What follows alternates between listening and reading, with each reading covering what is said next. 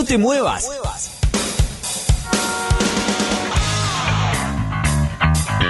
Llegó la hora.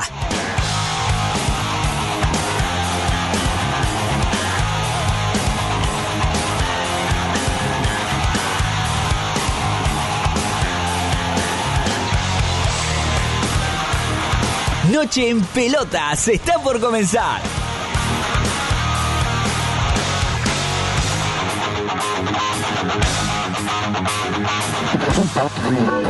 Pará, pará, ¿qué haces? No cambié de radio. Quédate escuchando Noche en Pelotas, tu último resumen deportivo y algo de música. Señores, Messi en su vuelta al seleccionado argentino frente a Brasil. Va Messi con Allison. Messi. Va 10. Messi. Allison Messi. ¡Ah!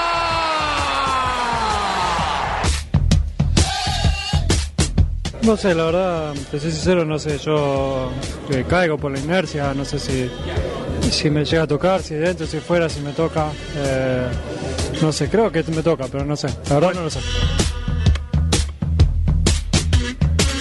contento por la victoria, por el rendimiento, por, por las ganas, la entrega del equipo, si bien como decís los primeros 30 minutos quizás no fueron de los mejores, pero después eh, mejoramos muchísimo, el segundo tiempo también y, y creo que, que nos fuimos muy conformes.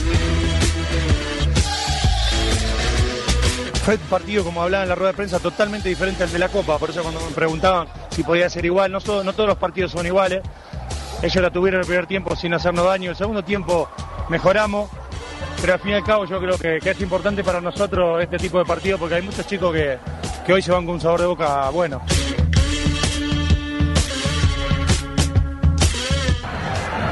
Centro de Messi. De.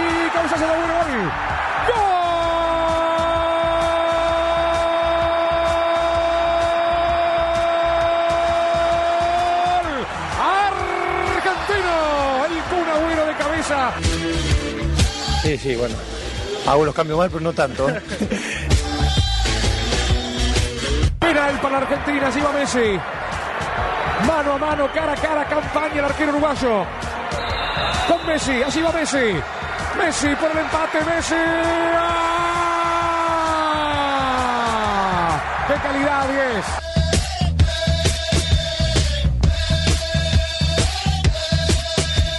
Muy duro por muchas cosas. Primero porque es un formato nuevo y quieras o no, no estamos acostumbrados, entonces era difícil estar en un vestuario que hay 18 equipos, de repente venir a la cancha, ahora tengo que salir, entra Diego, después el doble, o sea, como que es todo muy rápido, mucho más difícil por ahí de prepararse eh, y la verdad que nada, te- tenía miedo, creo que hoy se notó, eh, por ahí en algunos momentos sufrí de, de esos nervios, pero creo que estuve muy prendido todo el partido, con la ayuda de Gastón, del cuerpo técnico y la gente, creo que me pude mantener bien. Muy bien, o sea, es, es, es un deporte muy ingrato, siempre te, te da un masazo así que te deja, te, te- te mata la autoestima.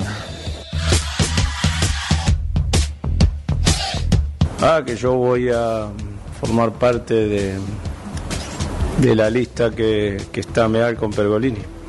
Yo estoy agradecido al oficialismo este, porque intentó convencerme, pero bueno, he tomado esta decisión.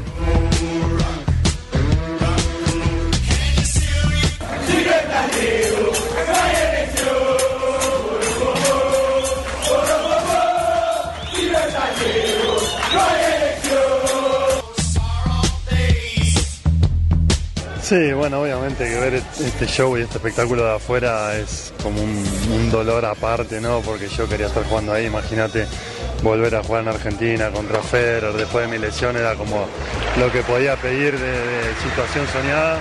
Pero bueno, eh, la rodilla no, no me acompañó, todavía necesito un poco más de tiempo y la verdad que venga Zverev y me reemplace creo que es un lujo para el espectáculo del tenis. Like to give you guys a, a big, big thank you. Um, it means the world to me. I hope to see you again. Les agradece mucho. Espero verlos de nuevo. Gracias, gracias a todos.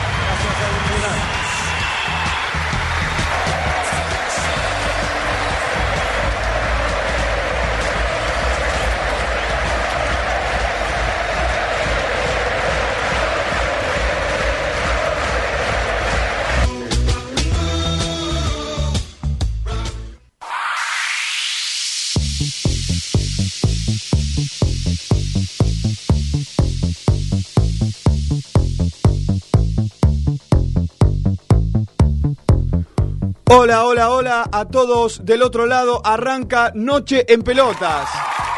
Sí, señor, capítulo número 52, 21 de noviembre de 2019. Se viene el calor, señores. Se viene el calor. Esta semana fue agobiante. Ayer fue agobiante. Hoy un poco bastante también. Dice que vienen las lluvias, no nos vamos a poner este, a analizar como siempre el clima, después vamos a hablar con la mesa chica porque seguramente tienen cosas para decir. Dani García es mi nombre, son las exactamente, gracias, 21 horas 11 minutos en toda la República Argentina, una temperatura de 25 grados en este momento, hablando de temperatura, en toda la ciudad autónoma de Buenos Aires. Eh, nuevamente en el aire los jueves, como es costumbre, Noche en Pelotas, en el aire de la RZ del Grupo Sónica, la más escuchada de Internet. Y como siempre, los saludos de rigor para Agustín Balestrieri. ¡Hola, Willy! Alf Crack en la operación técnica. ¿No hay aplausos para usted? Sí, ¿por qué no? Un gran colaborador de Noche en Pelotas. Producción general Florencia Sánchez, Lucía Friedman, eh, para que esto salga impecablemente al aire. Nochepelotas.com.ar es nuestra web, ahí van a tener todos los links de nuestras redes sociales, Facebook, Instagram, Twitter, también está Spotify, donde vas a poder encontrar todos nuestros programas anteriores, todas nuestras entrevistas y el canal de YouTube también que se está agregando, bueno, completito. Eh, ¿Por qué no eh, te comunicas con nosotros en las redes y también en WhatsApp? Porque podés dejarnos un mensaje de texto o si no un audio, te escuchamos, te leemos y vamos este, viendo qué opinás sobre lo que estemos analizando. Te lo reitero, más, más allá de que tenés un link ahí en, la, en nuestra web, 1-863-2209-109, ese es nuestro eh, WhatsApp, te comunicas y charlamos un poquito.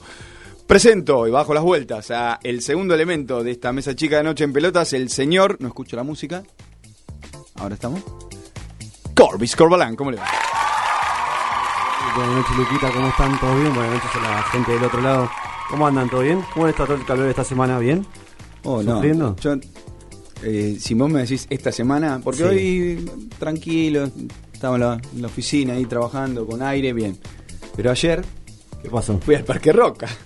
Ah, sí, ¿cómo le fue? Fue, eh, la verdad, eh, hermoso, un estadio eh, estilo europeo, con, con, con techo. Tiene una ventana de 50 y justo en el centro, 57 por 22 metros, estamos hablando, ¿no?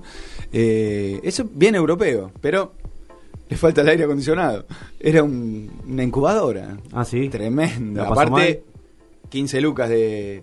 Y las eh, botellitas de agua ahí adentro me imagino eh, Sebastián metí, de Caro. eh, ¿No? Bolsoni. Ah, Bolsonaro. Bolsonaro. Y no pasó nada, y pero. Bueno, Ah, caro, ¿no? eh, todo casi, casi precio euro. Pero más allá de esto, ¿cómo- ¿qué le pareció la exhibición de, de Rogelio? No, tremendo. Tremendo. Segunda, ya había ido en el 2012. Sí. Eh, bueno, ahora, eh, en aquella, en aquella oportunidad en Tigre. eh, hoy fue ayer mismo en Parque Roca. Bien, la verdad, excelente. Bueno, Roger tiene un carisma, un talento. Siempre tan humilde, ¿no? O sea, vi, vi No. que posó en el medio de la cancha para, Para para, un- una foto que, le sacaron, que le sacó Se un dio cuenta que le estaban sacando una foto y creo que hizo 6, 7 poses para que el hombre sacara Esas cosas sacara la distinguen. Me imagino No, el celular de, de ese señor, ¿no? ¿No habrá sido usted? No, tremendo, no. no, yo estaba- ¿Qué- qué pasaba Estaba si- un poquito más lejos yo, pero no importa. No. Usted Lo que me alcanzó. final- No, igual quiero decir, eh, muy buena la ubicación, el, el- el estadio tiene una visión este, estupenda, pero bueno, eh, está, está un poquito eh, caluroso el, el asunto ahí en, en- en verano. Igual convengamos que ayer fue el día más, creo que de los días más eh, calurosos del año. Tremendo, que- tremendo y, y quiero decir, era, es primavera. Es primavera. Hermoso. O sea que Dame se, esto. se viene. Dámelo, dámelo. Como dice- viene- como dice el No, periodista no, a mí dame la primavera, todo bien. Pero no, 36 grados a la sombra. Por Dios, ya sé, usted viene de Santiago. no sé. Por eso. ¿Está bien usted? Muy bien, ¿Bien? sí, bien, bien. Bien. Vio que me hice otro tatu, no sé si lo vio. Sí, pues yo lo sigo y veo Ah, ahí, sí. siempre que le, con- musicalizando ahí gracias a Instagram y, y musicalizo. Le gusta, ¿no? Porque meto canción de acorde, acorde a lo que a, a la foto. Le o sea. gusta, le gusta, pero siempre con una pena, siempre con una Y medio farandulero, me gusta, soy medio melancólico. Llega esta etapa del año y no, melanco. no, no se pone usted melancólico esta etapa del año, no Ay. hace unos balances. La verdad no, no, No es un momento de melancolía, es un momento de histeria. de- Bueno, también, bueno, es una mezcla de todo. Eh, un momento, vamos a sumarlo a este hombre porque Obvio. al final siempre se está escuchando hablar pavadas ahí y nunca puede comentar nada. El señor, el tercer elemento de Noche en Pelotas, Lucas Mondelo, ¿cómo le va? Muy buenas noches Dani, muy buenas noches Corbis, ¿qué tal toda la audiencia? ¿Cómo andan?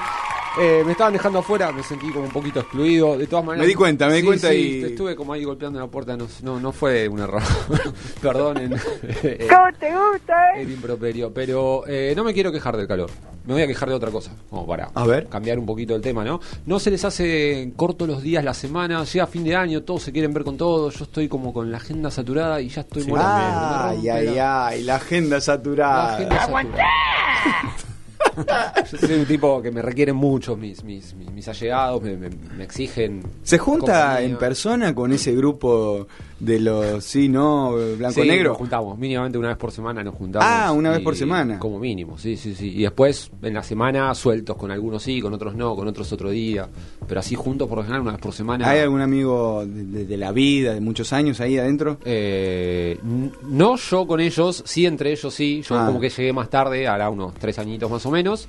¿Eso cómo se acepta? Digo, porque a veces es difícil, ¿no? Hay como dos o tres que son de, de 20 años, No, así, sí, sí. y ¿Tiene uno es como de 20 días.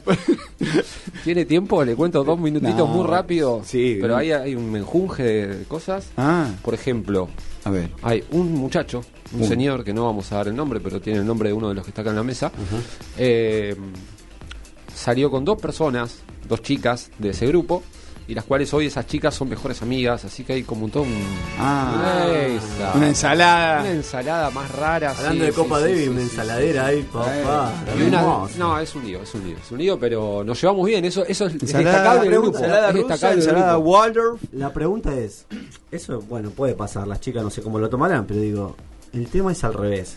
¿Qué pasa si dos chicos o uno de los chicos estuvo de novio con una y después el otro se mete del mismo grupo? Ahí es para...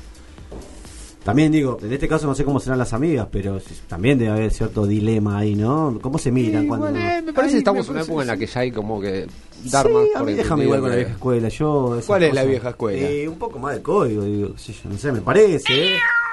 Me, me parece, no sé. A mí. Pero, Corbis, el ver, amor no se defina- puede. No un se puede momento, parar un el momento. Eh, defina- ¿Pero qué le gusta el poliamor? Usted como Andrea, ¿cómo era la vieja no, del poliamor? no. ¿Usted de poliamor usted de la vieja escuela como Sí, yo? Yo soy de la vieja escuela, ningún poliamor, pero digo, ¿qué defina códigos? A ver, porque Códigos Sí, tiene la mafia, yo- vamos al caso. En todo caso, valores, querrá decir usted. Yo creo que si una, Hoy se, se armó un lindo, un Lindo bardito esta semana eh, en un grupo que tengo yo con, con los valores y eso, ¿no? De en un momento es, no, no que estoy trabajando, pum, silenciar, porque no estaba en el tema, no estaba en el tema, quiero decir. Y en un momento miro, decía 320 mensajes. Me pasa todo el tiempo. Se, se pudrió. Cuando pasa eso, se pudrió. le- lo silencié por una semana. ¿Los lee esos mensajes o pasa todo rápido y. Y alguna resumen? cosita después hay que mirar, y pero Para dejar el 320. tema. Yo he llegado a tener 400 y pico, 500, sí, sí. Yo, yo hago la de esa, silenciar un año. no, fue la, no fue el, eh, el tiempo que dije yo, pero puede pasar, eh. Sí, sí, Puede hay pasar. algunos que son insoportables. Todo bien, pero no sé. Stop. Sí, 320. ¿Realmente hay tanta necesidad? ¿Por qué no nos juntamos? claro, tomamos una birra de por medio y charlemos. Bueno, ¿no? hubo un mensaje de, creo que pará, 320 y creo que eh, llegué a leer o a pasar 80. O sea que ya estaba bastante Bien, avanzado Estaba en eso. tema, estaba en tema. Y en uno de esos mensajes, alguien tiró una conciliadora. Che, ¿por, por qué no, no? Bien. Cuando nos veamos, nos vemos, hablamos. ¿No le pasa eso que... 320 después, o sea que no, funcionó. pero después no ve los 320, va pasando así. Yo, todo bien, pero ese... Una yo quiero decir, rápido, quiero decir porque sí. yo soy un hombre, yo soy un hombre toc toc. ¿Qué es un hombre toco? Guarda, qué fuerte. que le- Definición. le, le golpean la, no, la no, no, a toc, usted. toc, ¿no sabe lo que es un toc? Bueno, yo soy toc toc, como la, la, la película, la obra La- de la teatro. obra de toc, teatro. toc. Trastorno obsesivo compulsivo. Exactamente, bueno. Mm. El numerito ese ahí en el WhatsApp me hace ruidito. Yo debería entrar y salir, por lo menos, para que se, para que se Ah, borra. Sí, sí, sí, sí. La notificación ahí en stand-by sin leer. O sea, lo bueno de silenciar es que no le aparece eh, que no un emergente que le diga este está hablando. Claro. Bueno, ahí vamos bien. Pero cuando alguien más habla y usted entra al WhatsApp de repente, pum, está ahí arriba y dice 180. ¿Qué es ese número? Está en verde. No, hay que leerlo. hay que leerlo. O sea, hay que marcarlo como leído en realidad. Ah, ok, bueno, sí. Yo ¿No tiene tops usted? ¿Ni uno? Mm. Tengo uno, pero no sé si se puede decir al aire. Oh, pero ¿por qué siempre nos vamos al pasto? Bueno, si No, sé si yo. es pasto, pero ya con la presentación. Al barro, me parece. No, peor. Sí, por barro no. Bueno, eh, bueno, podemos hacer ¿Cuál? algo porque con este programa. ¿Qué estábamos hablando antes del talk? Ah, lo de los códigos. Lo de los códigos. Ah, Los eh, usted, códigos. usted se Usted escapó. estaba por hablar de los Yo no me códigos. escapé. Código, ustedes sí, él le dijo valores y. eh, Bueno, que yo no podría estar con una chica que estuvo de novio con un amigo mío, por más que sea ex. Marica. A vos me parece que sí, juega de 5. ¿Cinco, juega de 5? eh, paredes. Es bueno distribuyendo usted, ¿no? Me parece. Eh, sí, tiene pinta. Tráeme la copa, Messi.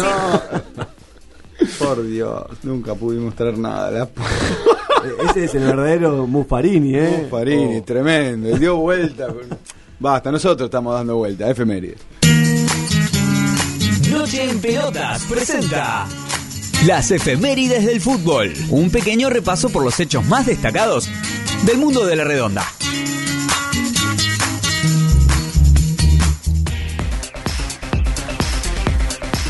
Muy bien, un 21 de noviembre, pero de 1937, hazaña de Racing, la Academia Racing Club como visitante. En el primer tiempo, River goleaba a la Academia 4 a 0 y con una gran reacción, el equipo de Avellaneda logró igualar el trámite 4 a 4. El Chango Moreno por 2, Bernabé Ferreira y Carlos Peuchele adelantaron a los locales, mientras que Alejandro Scopelli y Enrique Guaita empataron para Racing. El millonario, con un equipazo, sería el campeón de ese torneo.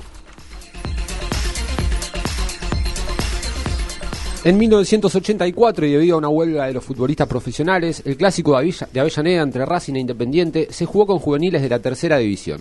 La victoria fue para el Rojo por 1 a 0 con un gol de Gabriel Gil. El encuentro se jugó en el estadio de San Lorenzo, donde la academia hizo de local, ya que su estadio se encontraba en construcción. La formación fue inédita para Independiente, quien luego sería campeón ese mismo año. Salió con López, Veiga, Riera, Arias, Gil y Lago, Verdía, Paramidani, Biancho, Lorenzo y Reula. Vamos los pibes. Muy bien, también un día como hoy, pero del 993, 1993, perdón, ya estaba... Antes de Cristo, ¿qué? Eh, no, no, no, no, no veía bien los números, estoy ya llega hasta ahora. Racing le ganaba a Vélez en Liniers por 1 a 0 con un gol de Alejandro Alegue hasta que apareció el lagarto Juan Ramón Fleita para poner el 2 a 0 para la academia, que sería el resultado definitivo. El loco de la libra lo vio solo en el área y Fleita con una extraordinaria chilena sentenció a José Luis Chilaver. Sin dudas, uno de los mejores goles de la década del 90. Por último, pero en 1998, Boca Juniors logró un triunfo fundamental para coronarse campeón después de seis años. En el gigante de Arroyito, el conjunto de Carlos Bianchi derrotó a Rosario Central por 3 a 2 con un gol sobre la hora de Martín Palermo de cabeza. La consagración sería en la fecha siguiente tras un 0 a 0 con Independiente en la bombonera.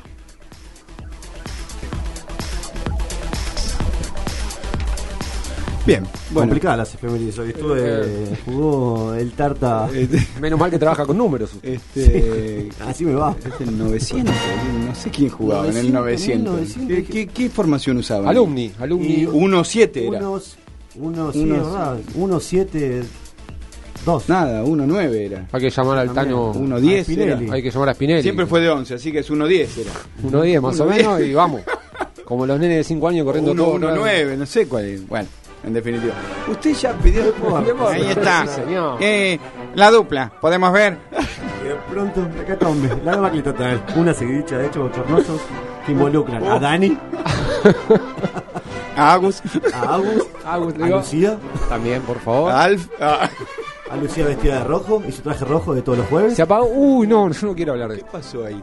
¿Qué pasó? Ah, no, no sé qué pasó. no fuera quiero decir, usted pidió ¿Qué? que bajame porque esto es muy frío. Y ahora pues, pusieron Ah. otra vez la- el, la- el simulacro de, Lo de apagaron. la cámara de gas. Pero, No, por no, favor. no, pero hermano, esto era Malvinas. o sea, Por ahora estamos bien. estar. Yo creo que estamos bien ahora. Estamos así, bien, así pero- como estamos. Pingüinos caían, Pero hermano. por favor, si no, abríguense, pero no me, no, no me sometan a este... Usted es muy caluroso, ¿no? Es- es- Yo soy el hombre vive- sudor. vive caliente. dentro, el hombre toc toc, el hombre Es sudor. todos los problemas Sí, soy todo, no, todos los ¿Se puede hombres decir quizás. que tiene el toc toc caliente? ¿Cómo? Uh, ¿Se puede decir que tiene el toc toc caliente? Eh, usualmente, sí. No sé, ¿qué se ríe? Usted preguntó. La edad no viene sola, muchachos. Usted preguntó. Opa, mira, a él, a él no le dice nada, ¿no? Por el tema de Todo la- este cuarto, el primer cuarto, como este llamamos este eh, a nuestro primer bloque, va a ser así, ¿no? No vamos a hablar nada serio, salvo las efemérides un poquito, ¿no? Que para que la gente este se ¿Qué pasa? ¿Qué pasa con el micrófono?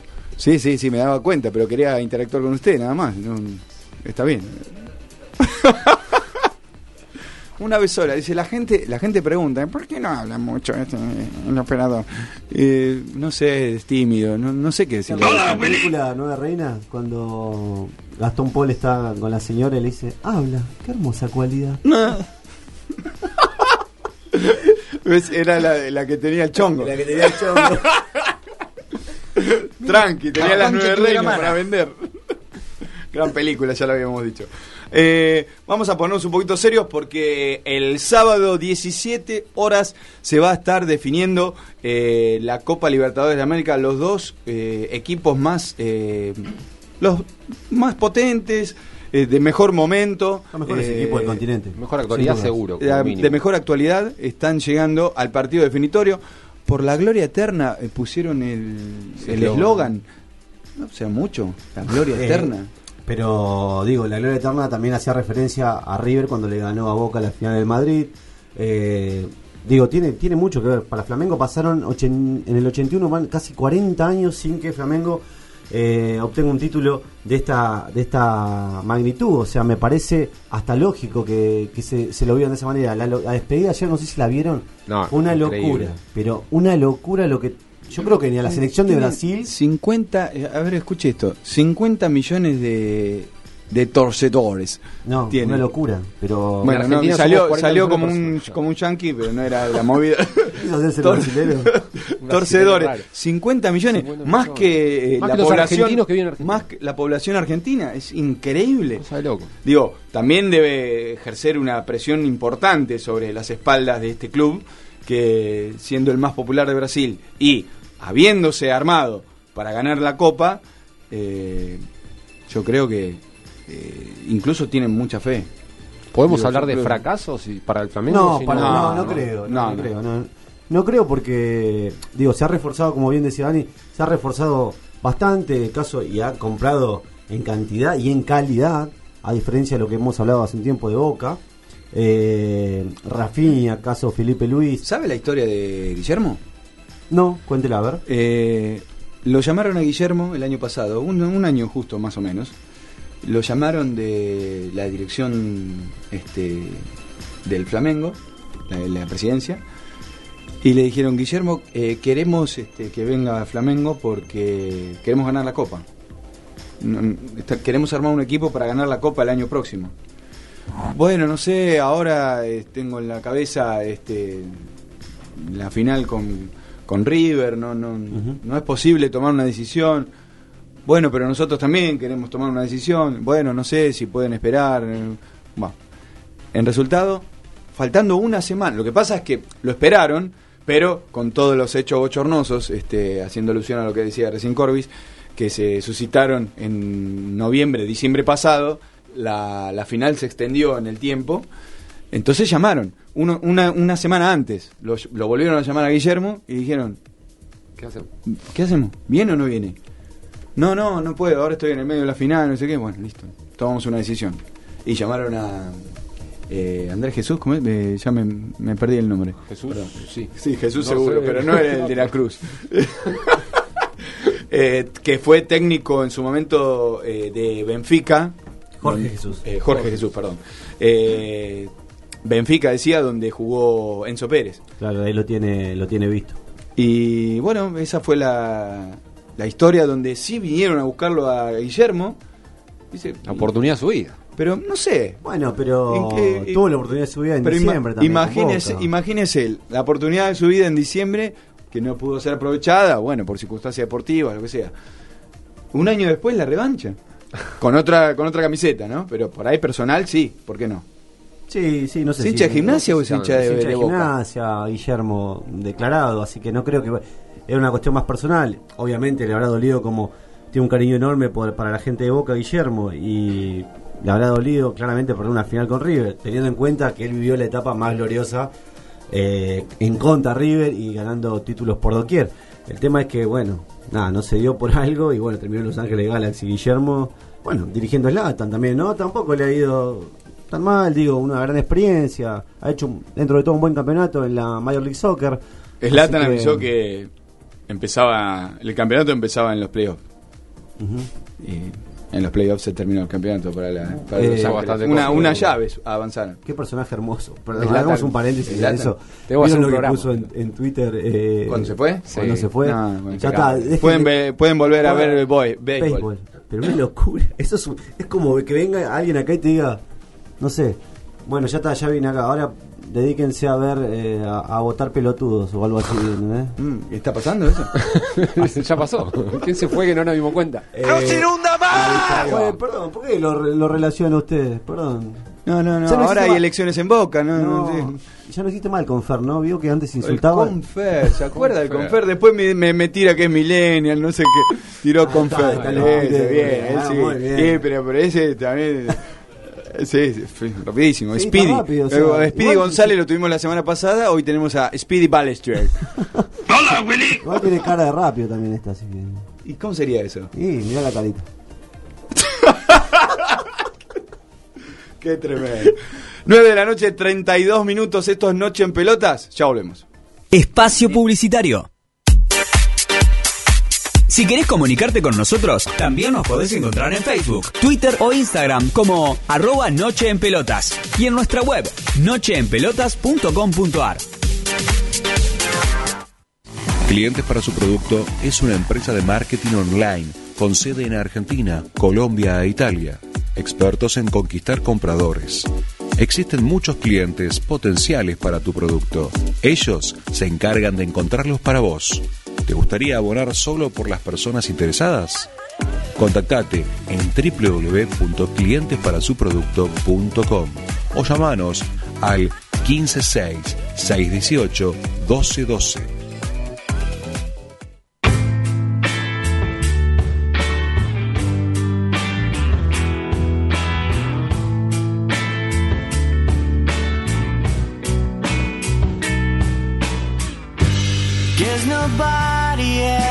Told you that when the day is done, you are on your own. There'll be no one near to care for you. Catch the morning rain on your face again. Then you feel the sun come shining through.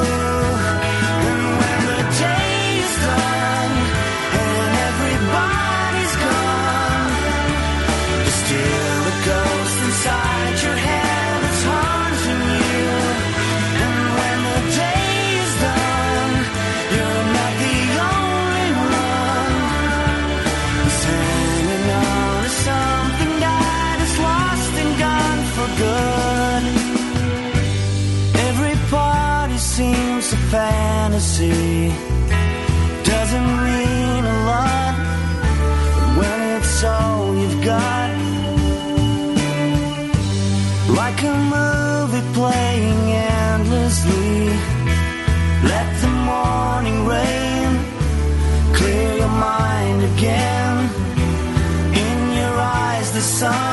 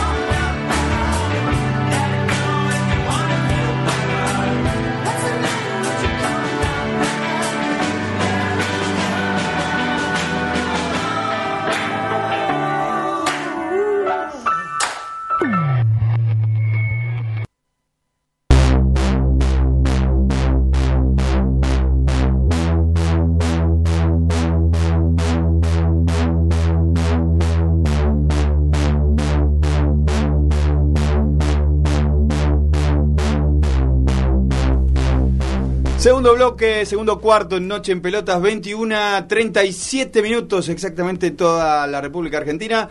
Eh, retomamos el tema de Copa Libertadores de América, porque River y Flamengo, como habíamos adelantado en el primer cuarto, van a estar eh, enfrentándose para dirimir lo que es la Copa Libertadores de América de la edición 2019. Tenemos las formaciones, supongo que están prácticamente confirmadas. Digo, puede siempre, por ejemplo, yo no conozco mucho a Jorge Jesús, eh, pero mm, Gallardo siempre tiene un as en la manga. Eh, supongo que Jesús también es un gran estratega, eh, el portugués. Y yo no sé, pero de la mano de Gallardo se puede esperar cualquier cosa. O sea, ya sabemos que te puede plantear una línea de 5 como si nada, una falsa línea de 5 como lo ha hecho en planteos ante Boca, recuerdo, o, o en un partido así, chivos por, la, por, por un mano a mano, como fue contra Gremio allá en, en Porto Alegre. Eh, tenemos la probable formación, Dani, de River. La que viene igual, tampoco hay grandes sorpresas a priori, pero sería con Franco Armani, Gonzalo Montiel, Luca Martínez Cuarta, Javier Pinola, Milton Casco en la línea de fondo. En el medio Nacho Fernández, Enzo Pérez, Ezequiel Palacios y Nicolás de la Cruz, un poco más suelto. Y arriba eh, Borré y Matías Suárez. Eh, la duda este creo que pasa un poco más por el tema de Borré, ¿no? Borré que viene un poco tocado, pasa Nacho Escoco, jugará que viene recuperándose. Prato quedó un poco más eh, rezagado, si se quiere, ¿no? Eh, habría que ver, pero yo creo que se va a inclinar finalmente por eh, la dupla que viene dándole resultado al fin y al cabo entre Matías Suárez y Borré. Hablábamos un poquito de que Gallardo tiene este esta particularidad, ¿no? De hasta último momento quizás eh, patear el tablero, no, no del todo, ¿no? Pero siempre meter quizás un cambio eh, inesperado que ni siquiera la propia prensa eh, puede darse cuenta de ello. Y en, en estos últimos días estuvo probando, exigiendo, ya tiene cara de frío. Sí, ya me preocupa, no importa. Eh, no, bajame un poquito el aire, pero por el no amor lo- a la vida. Pero no lo puedo creer, pero no lo apague, por favor, ¿sí? Le pido, porque si no, vayan Fue. poniéndose los abriguitos porque... Fue la vida de Fresco acá- Lari. El Felipao. Porque acá está complicado. Cualquier cosa, yo tengo un pullovercito en la mochila, el que quiere... Este, de- eh, bueno, decía, estuvo probando Gallardo y exigiendo eh, a fondo a Paulo Díaz, el chileno. ¿Por qué no? Para pensar en una línea de 5 quizás. ¿Por qué no? Para, para tomar eh, más fortaleza en la defensiva, para ir y tener mm, mejor cabezazo también en el área de enfrente, ¿por qué no en la propia también? Y no, No, sé, no lo no, yo no, lo- no- no lo veo, o sea, como hablamos antes, te puede sorprender Gallardo, pero yo creo que ya tiene como el equipo más o medianamente aceitado. El único que variaría quizás es, es arriba, pero no, no, no mucho más que eso, no A sé. ver, probarlo probó, esto es una realidad. En la última práctica que tuvieron antes de partir hacia, hacia Lima, eh, probó con Pablo Díaz. No sé si lo suficiente como para resignar fuerza de ataque. Me parece que Gallardo y River es un equipo que, suele tener eh, circuitos de juego muy aceitados y que buscan atacar constantemente, incluso de visitante. Así que yo lo, veo más como una alternativa para, circunstancias que se puedan ir dando durante el partido. No creo que salga de, de, inicio con, una línea de 5. No, no me lo imagino a Gallardo saliendo a jugar así. No me parece, más allá de lo que, como bien decía Lucas, el rival, este rival, eh, viene bien entonado, digo, hace 25, no pierde desde agosto, si no me mal no recuerdo, tiene 25 partidos con 20 victorias y 5 empates. Es una locura lo que la- la- el récord que, que tiene Flamengo y la cantidad de goles que, que ha hecho en estos Sobre últimos todo, partidos, ¿no? Casi dos por partido. Casi dos por partido, es un promedio. promedio bastante alto para el Flamengo. Y, y Flamengo, hablando de Flamengo, el equipo dirigido por Jorge, Jorge Jesús, eh, más o menos también ya tenemos más o menos cómo iría formando. Diego Valdés al arco, línea de cuatro también Felipe Luis, Pablo Marí, Cayo, Rafinha, en el medio William Arao, Gerson. La duda creo que pasa por Ribeiro o... eh, Enríquez. Por Ribeiro, sí, no, o Enrique, pero para mí van a jugar los dos. Ribeiro, Enrique y acá sí donde tengo dudas. si Enrique, juega perdón. Reinier o juega de Arrascaeta. Eh, creo que la, la única duda que, que, que, que por lo menos de mi lado me, me- me- me queda. Pero yo creo que va a terminar decidiéndose por de Arrascaeta, un jugador con más experiencia, el uruguayo. Y arriba, claramente, eh, Gabigol. Por lo pronto, eh, Jorge Jesús hizo la de pasarela en el 98. No sé si alguno lo recuerda. Eh, Eh, ¿cerró las mandó, se, cerró las Ah. prácticas, mandó a poner toldos, incluso hasta tecnología anti-drones. Está como muy celoso de, de- de los pormenores del día a día previo a la final, Jorge Jesús. Bueno, me parece, me parece una exageración, nada, ¿no? Más hoy en día teniendo que toda la tecnología al alcance de la mano, que todo está ahí, usted, más por más que cierre, todo se sabe, muchachos, ¿para qué hacer toda esta... Bueno, Bielsa, Bielsa Sí, manda a espiar bueno, prácticas bueno. ajenas. No, bueno, eh, yo soy... nah, no, no entramos en esa discusión porque... Ah, igual yo lo adoro a sí, Bielsa, ¿eh? no, no estoy en contra de Bielsa. Eh, pero digo, ¿para qué todo ese circo? Muchachos, el fútbol se juega 11 contra 11, no hay no hay mucho más que, que analizar. Digo, ya está todo inventado, no, lo decía siempre. Yo siempre recuerdo a Spinelli, perdón pongas, pero ya está todo inventado en el fútbol, no hay mucho más para inventar. ¿Qué quieren inventar? ¿Qué va a salir a, no sé, va a salir como decíamos recién, con el arquero y nueve a atacar? Y uno que queda re- eh, relegado, no, entiendo, ¿por qué esas cosas de, de- ocultar? Basta, muchachos juegan al fútbol, que bien, bastante bien lo viene haciendo, por lo menos Flamengo. Y River también, y River, bueno, veremos con las armas qué, qué es lo que puede hacer este sábado. Eh, el jugador Ignacio Fernández, Nacho, eh, hablaba una vez llegado el equipo a Lima y decía lo siguiente. Bien, la verdad que llegamos bien, muy tranquilos. Bueno, por suerte el viaje todo tranquilo, estuvimos preparando el partido y bueno, ahora quedan estos días para, para ultimar detalles y bueno, ya pensar de, de lleno del partido. No, no, bueno, se juega siempre con, con un poco de ansiedad, pero bueno, a la hora de arrancar el partido ahí es donde tenemos que bajar un poquito, jugar con el corazón caliente, pero la cabeza fría para tratar de hacer las cosas bien. No, nosotros vamos a hacer nuestro juego como lo venimos haciendo. Seguramente en estos días también eh, Marcelo nos dirá algo de, qué, de qué pretende el partido y bueno, ahí lo, vamos a terminar de, de preparar de la mejor manera. Todas las finales son difíciles, eh, con Boca fue muy difícil, esta también lo va a ser, así que esperemos lograr un buen resultado. Sí, sí, llegamos bien, con confianza, eh, estamos jugando bien, así que bueno, va a ser un partido definitorio y bueno, ojalá que, que se quede de nuestro lado. Bueno, la, la confianza de, de lo que tiene, ¿no? De su- del equipo, del equipo de Gallardo, eh, en este caso en, en boca de Fernández.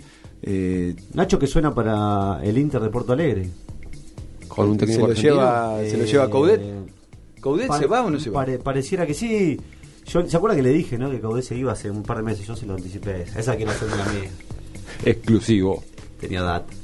Mira. ¿Sabe como quién, no? Se iría. Es- Ah. se- Como ese. Un grande, Como a ese, ese hombre. Eh, así que el gaucho. compañero el gaucho. Nacho Fernández, eh, posiblemente su destino esté en Brasil. Eh, nada, quiero hablar un poquito del show. ¿no? Va a tocar Fito Páez. Fito Páez. Fito Páez. ¿Qué más, qué más tiene en la, antes- en la Tino antesala? Tino uy, con lo que me está costando. Tini Stoessel, hincha de boca, hay que decirlo. Ah, sí, hincha de Boca. Ah, sí, un brete, de ella en la un brete bombonera. tremendo. Ah, ha entrado cada, cada personaje a la bombonera. Va a estar Eh, su novio también, ¿Mi novio? Pero si no- ¿Quién ah. es Yatra? Ah, Sebastián ah, el novio de- Agustín, Sebastián. Sebastián Yatra. Eh, va a estar Turf como parte, digamos, de. de- Bueno, pero esa gente, equipa- esa eh, gente sí es- eh, está relacionada con River. Está con relación con River y también está la parte relacionada con, con Brasil. Mientras suena Tini para ponernos en, en clima. Que si me acuerdo el nombre de la cantante brasilera, ya está, cerramos todo. Y Anita, si mal no recuerdo, lo voy a chequear Anita, porque ya veo- Anita con doble T. Anita estuvo cantando en la. Copa América de Brasil, confirmamos Anita, morocha brasilera, que estuvo en la Copa América Brasil 2019, también va a estar... eh, 2000 Anita. ¿No sí, está, ¿Cómo se llama el cantante este brasilero conocido? Bruno Mars. ¿Es brasilero Bruno Mars? No sé. No. Bruno Marti, ¿no? Yo iba a tirar este. No sé, el otro. No. Roberto Carlos. Batista. Caetano Veloso, hay un- Roberto Carlos. Roberto El- el Carlos de amigos es el argentino. Y el de los, No, no tres, es- el de los tres dedos a Francia. ¿Se ¿Por qué termina desmadrándose todo esto siempre? Bueno, Roberto Carlos. ¿Qué está comiendo ahí? ¿Palito de la selva? ¿Cómo vas a comer, No, ¿Cómo vas a comer palito de la... ¿Qué tenés? ¿Siete años en el recreo del colegio? ¿Estás, ¿Perdón? pibe? ¿Perdón? ¿Cómo vas a comer palito de la no, selva? no, no. Aguante, Aguante aguanten selva. los palitos de la selva. Lo vamos a desterrar a usted. Porque hay que empezar a tirar encuestas ahí eh, para que la gente opine. Ustedes Eh, son amantes de los palitos, Hashtag palitos de la selva en NEP. Ahora-. Video, No, opa, eh, se- fue se una iba, agresión. Eh, escuche, yo no puedo repetir lo que acaba de decir. Encima yo iba a hacer una acotación que va de la mano que- con lo que dijo el señor eh, Agustín, que es qué garrón cuando vienen esos palitos de la selva, que es una Duro. roca, duro, Duro, duro. mal. Y haces, los querés a veces, y se se parte parte. al medio. ¿Usted lo saborea el palito para que, para que afloje No, yo soy, yo soy un forro. ¿Y usted Yo no? agarro el masticable y en, en tres Ah. mordiscos, chao. Es goloso. Sí, ¿por qué no? Otro toque. Y vamos sumando. Goloso. No le gustan las golosinas, a usted no le gusta lo dulce, le gusta lo salado. A usted le gusta lo salado. Eh, porque vivo salado. Mi vida. Ah, después está llorando por Twitter ahí, dale, no tenés más chico. Ojo. eh, Es que no vino Gardinetti hoy. Antes del fin de año lo tenemos que traer. venir acá al piso, por favor. Antes del fin de año lo tenemos que traer. Pero ahí ya el veintipico ya arranca, Ya arranca en en Mar del en Mar del Plata. Pero Mar del Plata. hay que hay que ver a ver si lo lo podemos en pleno show. Y sí, ¿por qué no podemos plantear Noche en Pelotas Desde la, Mar del desde la? Si lo hace la señora Mirta, ¿por qué no podemos Lo hace? Estudio Fútbol también ese programa. de- Podríamos ir, ¿qué le parece? ¿Cómo estamos para ir desde la feliz a hacer? Y es un viaje. Hacer temporada. Es un viaje, a ver. Eh, Usted ah, paga o sea, todo. pero pará, pa- ¿cómo? No se nos paga todo, no cubre. Ya se cayó el plan. ahí. No. Claro, como yo pude pagar la entrada de Federer. Bueno, Usted- yo vengo salado, usted viene dulce. No. ¿Qué fue la vida de esa famosa A ver. mujer Dulcinea? Sancho Panza. No. Estaba, estaba cayendo, eh. Algunos, algunos están bien estamos llegando arriba. a fin de año. Hay, Ya está. hay que entenderlo, Corres. Puede ser, no sea, Se, va, se va quedando sin, sin poca pólvora. Se va quedando sin cuerda. Poca eso chispa. nunca, ¿eh? eso nunca. Poca pólvora nunca. No sé, ¿en qué está? No me pregunte la vida personal, ya le dije. ¿En qué estoy? Ahí ando. Ahí ando. Anda, anda. Ando. Mal, bien, regular, Ni. regular. Ni. Sería. Ni es que es el, el regular de los millen- millennials. ¿Usted anda como gimnasia, gana de visitante y de local de cuesta? Es una buena analogía eso. Perdón, ¿Eh? hablando, hab- ese sería un común la, la regla, este, la media inglesa al revés. La media inglesa eh, enunciaba ganar de local y empatar de visitante. Acá la nueva, la, la- la nueva regla sería este, Ganar o de la nueva media, ganar de visitante y perder de local. Al menos para, para el descenso parece ser esa. La- con nadie, nadie va a hablar nada de, de lo que pasó con el Diego? Yo creo que, es- que es Porque inexplicable. ustedes quieren ah, hablar de la vida privada de Corbis, de, de ver qué es lo que pasa. ¿Se puede analizar Dice- seriamente? ¿Qué? ¿Me, me pueden explicar qué? Me, me- Bueno, le contamos a la gente para que no está al tanto. Por favor. Eh, gimna- eh, el Diego. Diego Armando Maradona. Diego Armando Maradona estaba dirigiendo gimnasia hasta ayer. Pero hoy sigue dirigiendo gimnasia. o sea, ese sería el resumen básico. No. Pero aparte se, se despidió no se con habían se despidió con un con un con un mensaje en redes. Bueno, eso fue lo más eh, lo más llamativo, ¿no? El mismo presidente salió a decir, confirmamos que Diego Maradona no es más el técnico de gimnasia. De hecho, Pellegrino, el presidente, dijo, no, no es más porque no llegamos a un consenso y Diego es muy leal, hablando de la lealtad de Diego, como él, que- él fue el que lo contrató, dijo, bueno, se va conmigo, no llegamos a una unidad. Esto de la unidad que viene sonando también en boca, ¿no? ¿Qué es esto de la unidad? ¿Qué- No entiendo. Pero bueno. Aparte, pa- eh, eh, no me acuerdo que fue Gribaudo, fue que dijo, confluimos 12 agrupaciones. Ah, bueno, es una locura. Una 12. locura. Una locura. Bueno, pero volviendo al tema de gimnasia, eh, el Diego dio el portazo hasta por Instagram y hoy hubo unidad de un día para otro, hubo unidad y ahora mañana se presenta en la práctica de gimnasia y seguirá siendo el DT de gimnasia. ¿Hasta cuándo? No sabemos, porque ya sabemos. Pero al final es. se cancelan. Se cancelan las elecciones, las se bajó el candidato a presidente. ¿Quién era? ¿Robustiani? Eh, o te lo confirmo. Cowan. ¿cómo Cow- es? Cowan es uno y el otro ya te lo confirmo. Robustiani es el otro. Robustiani, Robustiani. ¿Y, y quién queda al final? Y no, ya está. El Para- Diego, a el Diego todo esto, ¿y. Pellegrini, ¿y Pellegrini dónde va? No se iba a presentar. Pellegrino, perdón. No, no se iba a presentar. No se iba a presentar. No, pero no se presenta como presidente, pero Tiene la lista de los. de- pero, pero va a una lista porque si no Maradona no se queda. No se Es como un laberinto esto. Hay que, bueno, van a ser oficial las tres listas, no sé, no tengo idea. Así que el Diego Paul hasta Las tres mañana. listas si no hay si no hay elecciones. Bueno, Tres listas no es unidad, aparte. No, no, yo no entiendo. bueno, bueno. ¿Dirige o no dirige? más. Dirige. No, Yo, me ju- no, no pone la mano. Puede dirigir desde la platea el Diego tranquilamente. O sea. Maradona acabó de sacar, va, acabó hace un- unas horas, eh, confirmó por, por una, a través de una carta que, que- Fuerte, que va a estar dirigiendo, así que vamos a confiar en, en la palabra del Diego. Pero ahí y, y en esa carta que, que anuncia. Eh, la Gim- carta. Gimnasia, gimnasia juega de local, quiero decir. O sea que eh, la media, la media era que no, que no ganaba de local. Juega de local frente a Arsenal. Recibe al equipo de viaducto eh, el domingo a las 19.40. ¿Dirige el Diego o no dirige? Por lo pronto puso en, en Instagram. Me da mucha felicidad poder decir que sigo siendo director técnico de Gimnasia de Esgrima de la Plata. ¿Sigo o vuelvo? Porque- Sigo, dice. Porque en un momento se fue. Sigo. Pero si lo fue antes y ahora es, entonces sigue.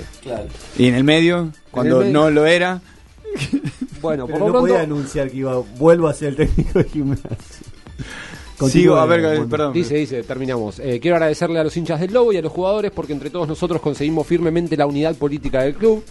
Eh, yo espero que cumplan con los refuerzos que me, que me prometieron. Gracias por sus mensajes, por el apoyo, por la movilización de ayer con 50 grados de calor. Y al nenito que me pidió 10, volvé. Vamos Lobo, aguante gimnasia.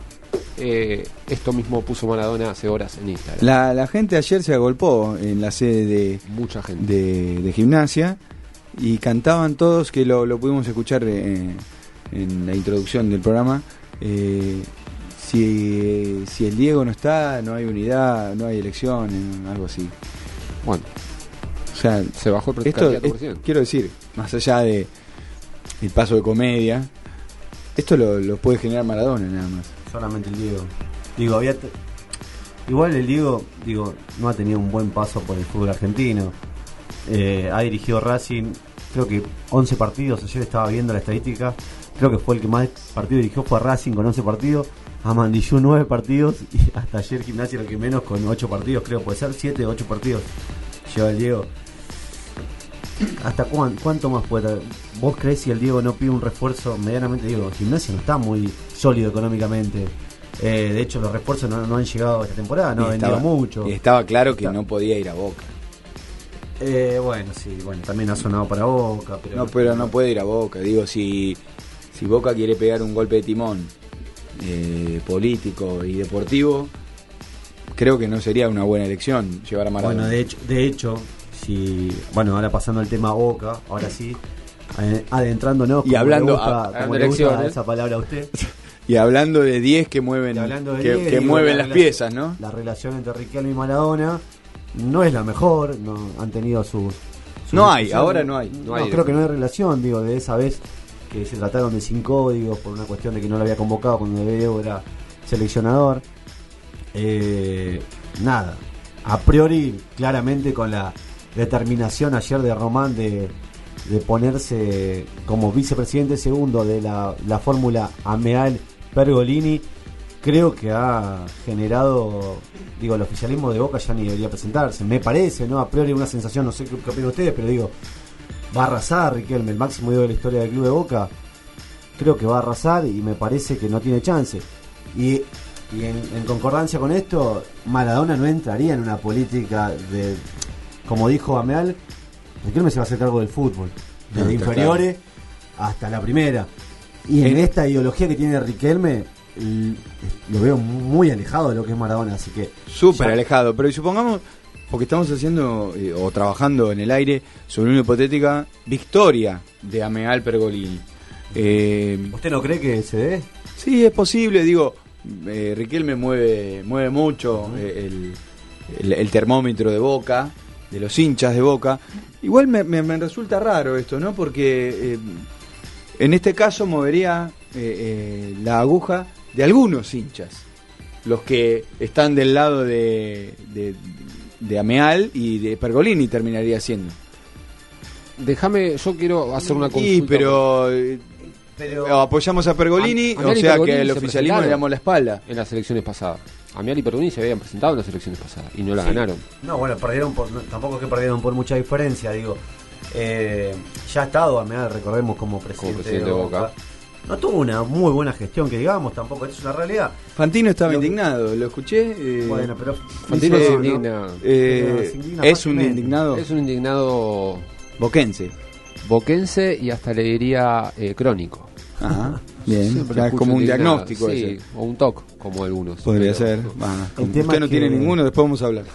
El tema es que Dani Luca, eh, volviendo al tema principal, para mí le ha hecho mucho mal el, el macrismo, la cúpula del macrismo, mano derecha de Macri ha sido Angelici. Angelici.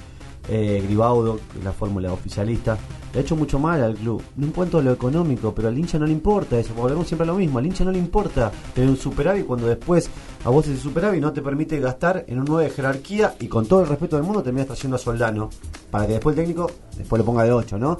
Digo, eso es como una cadena de cosas que suceden y que el hincha de Boca está cansado. Viene de 8 años, creo que los peores 8 años de la historia en cuanto a lo futbolístico de Boca y eso que ha ganado títulos. Lo que pasa es que se le ha sumado que se ha dado vuelta la taba, ¿no? Como decía mi abuelo. Eh, River lo ha pasado por arriba en estos últimos 5 o 6 años a Boca. Se ha arrimado muchísimo en cuanto a títulos internacionales. Y la verdad, al hincha de Boca le duele muchísimo ¿Recuerda, eso. en- ¿Recuerda por qué eh, Angelici renunció a la tesorería de Boca? ¿Se acuerda? Sí, claro, Por, un, por un problema con Riquelme. ¿Pero cuál en puntual? ¿Lo No recuerda? le quiso renovar el contrato. El contrato que Riquelme firmó con Ameal no estaba de acuerdo Angelici y por eso dio un paso al costado. El contrato lo habían firmado Riquelme contra- con Ameal. Hoy Riquelme se acerca a Ameal y Angelici y su cúpula oficialista sale eyectada. Háblame de conexiones. ¿No, le, ¿No les pareció poniéndole un paralelismo con la política a nivel nacional? ¿No, ¿No le pareció un paralelismo entre lo que hizo Riquelme con lo que hizo Cristina? Cristina. ¿No? Eh, puede ser. De alguna manera.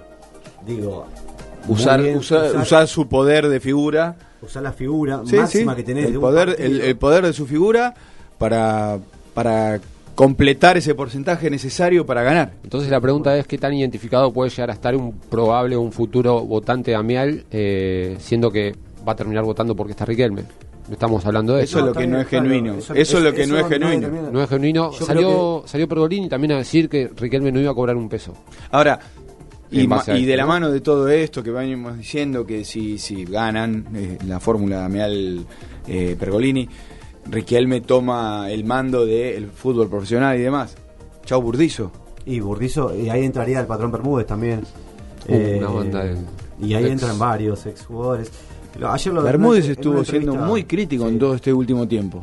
Sí, está bien. Y lo- yo he visto mucho apoyo a favor de Bermúdez, ¿eh? En- por lo menos en las redes sociales he visto mucho más a favor que, que lo que lo han criticado. Es cierto que a veces ha pegado hasta estando en el piso. Ya de Caso por, Salvio. por pegar, claro, digo. Pobre lesionado. Eh, pero digo, se viene una cúpula, ayer lo anunciaba Riquelme, se viene una cúpula de los ex jugadores, hasta anunció que lo quiere a Bianchi dándole, dándole consejos o andás a ver, quizás le den algún cargo, no, no se sabe, pero lo quiere a Bianchi, necesitamos de todo, es por la expresión de Román. Y me parece que eh, el hincha de Boca y Boca como institución necesita de todo lo que para verlo resurgir de estos últimos años que han sido pésimos para Boca, ¿no? Vamos a seguir eh, hablando y desmenuzando un poquito lo del mundo deportivo eh, en sus eh, disciplinas varias. Esto es Noche Pelotas, 22 horas, un minuto. Ya volvemos. Desde Buenos Aires, Argentina, vía internet hacia todo el mundo, transmite la RZ. La RZ. Desde sus estudios ubicados en Avenida Callao 194, Ciudad Autónoma de Buenos Aires. La RZ. Una radio del Grupo Sónica. Una nueva hora comienza en Argentina. Son las 10 de la noche. Un equipo de profesionales te espera para asesorarte en lo que más necesitas. Estudio Lecky Galazo. Derecho civil, de familia, laboral. Además, amplia experiencia en recupero de carteras de deudores morosos. Estudio Lecky Galazo. A tu alcance. www.estudiolequigalazo.com.ar. Consulta al 5246 4256. Sorprende a tus invitados con un delicioso pernil, sin tener que hacer nada más que pedirlo. Pernil a domicilio. Visítanos en www.perniladomicilio.com o envíanos tu WhatsApp al 011 3218 6000 y haz tu pedido del más rico pernil, con panes y salsas para deleitar a tus invitados. Pernil a domicilio, sabor que se comparte. WhatsApp al 011 3218 6000 www.perniladomicilio.com Arquímedes perdió un tornillo. Oscar y Fernando lo buscan todos los miércoles de 20 a 21 por la RZ. El Tornillo de Arquímedes, un programa de divulgación científica. Conducción, Oscar Rizo y Fernando Fuentes. Producción, Fernando Fuentes, por la RZ. Sumate al Grupo Sónica, más importante de toda la Argentina. Hace conocer tu producto o servicio. Comunicate por teléfono 4371-4740 o por WhatsApp 11 2262 7728. Sumate a la lista de auspiciantes de Grupo Sónica y llega con tu marca a donde querés llegar. En tu celular tenés tu mundo y tu mundo está conectado a la RZ. Bájate la aplicación desde Play Store y App Store. No te quedes afuera. La RZ. En la ciudad autónoma de Buenos Aires, vivir mejor es ley. Legislatura de la Ciudad Autónoma de Buenos Aires. www.legislatura.gov.ar ¿Quién dijo que es cosa de viejos? El folclore llegó a Internet. Disfruta de nuestra música en Valorando lo Nuestro. Con la conducción de Facundo Argentino Tursi. Todos los martes a las 19 horas por la RZ. Tenés que ser parte de la RZ. Porque sin vos, nada de esto tiene sentido. Sumate a nuestra comunidad. Facebook.com barra RZ Radio. La radio. La radio ya no es radio. Es la RZ.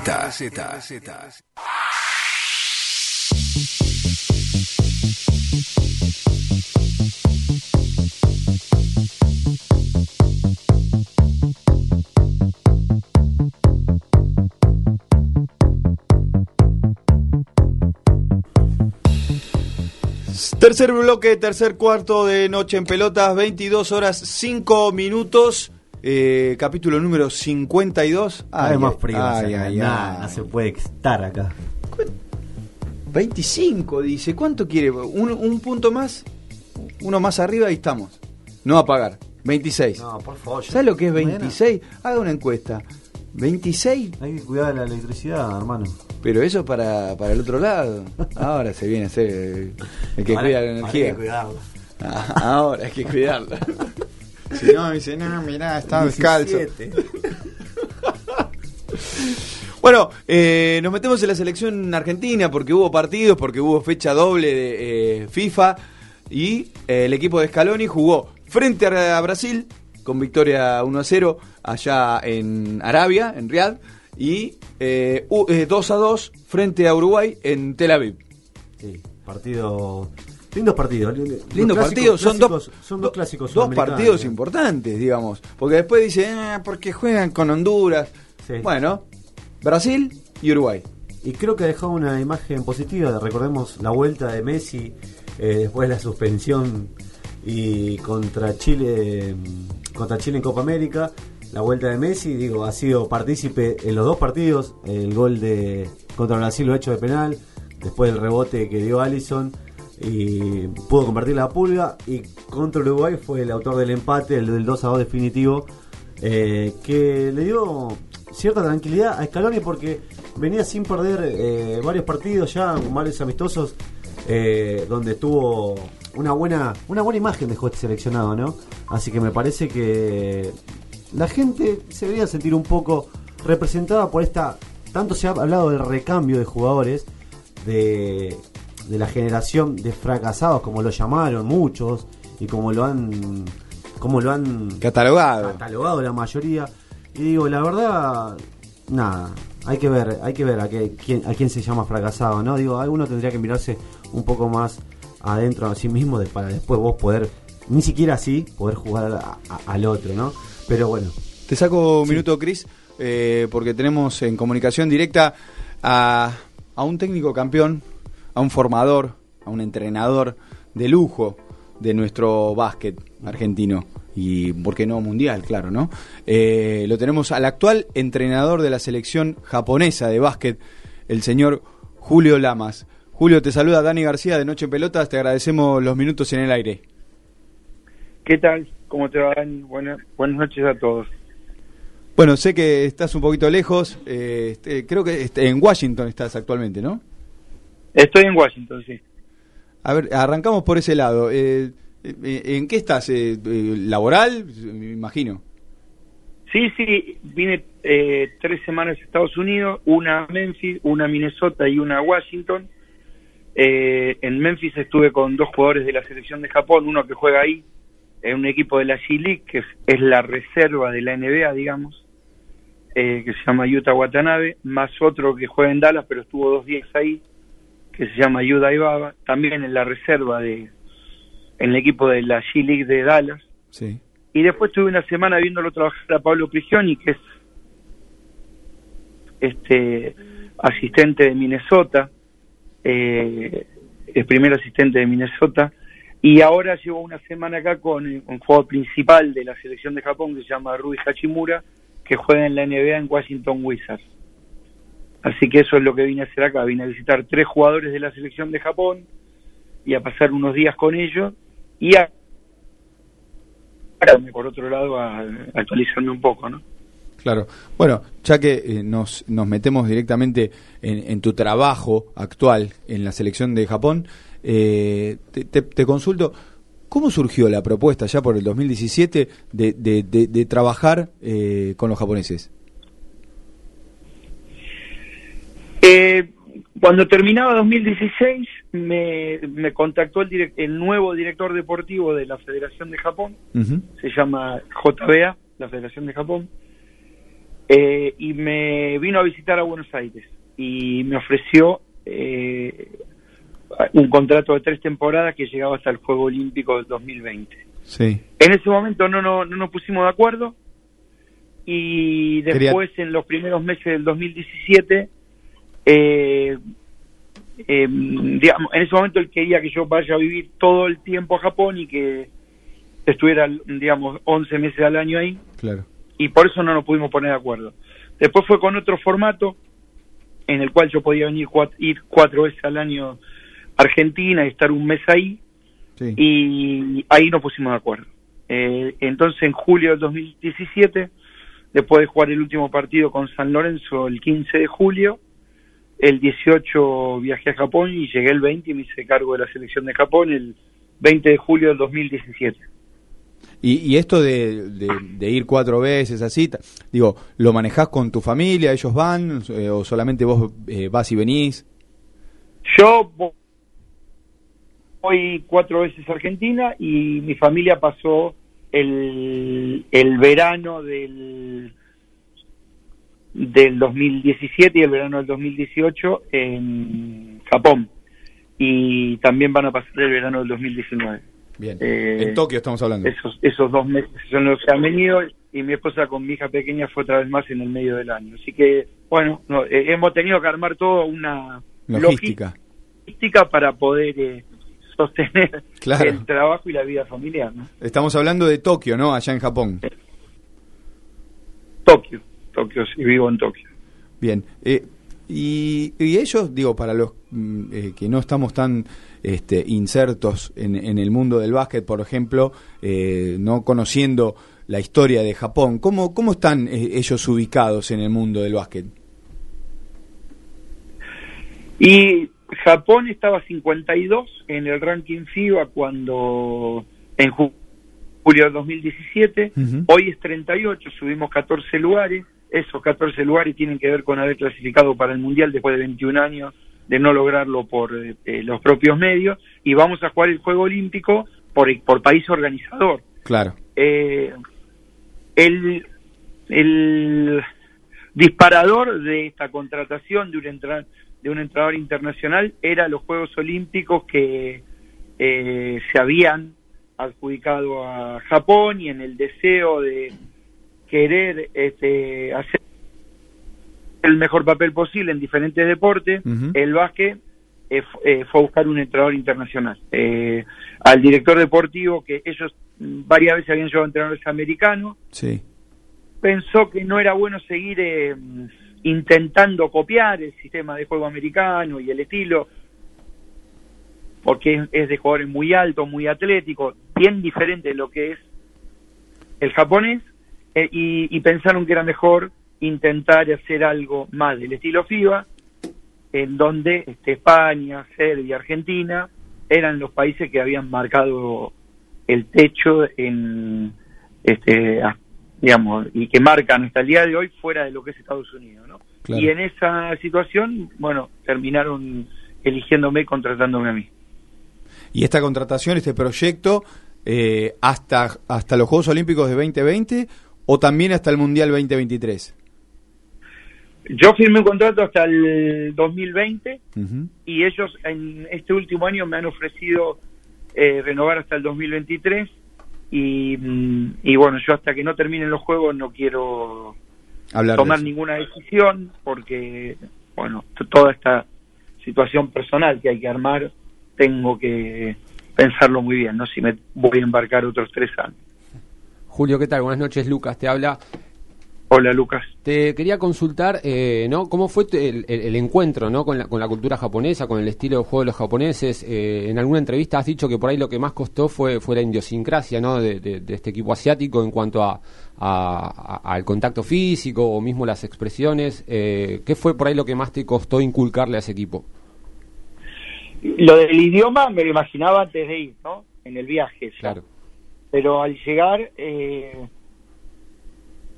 ver una cultura totalmente distinta, tanto eh, en, en lo social o en la gestión, como en lo deportivo, ¿no? Una forma de ser totalmente opuesta a la nuestra y muy lejana, muy distinta.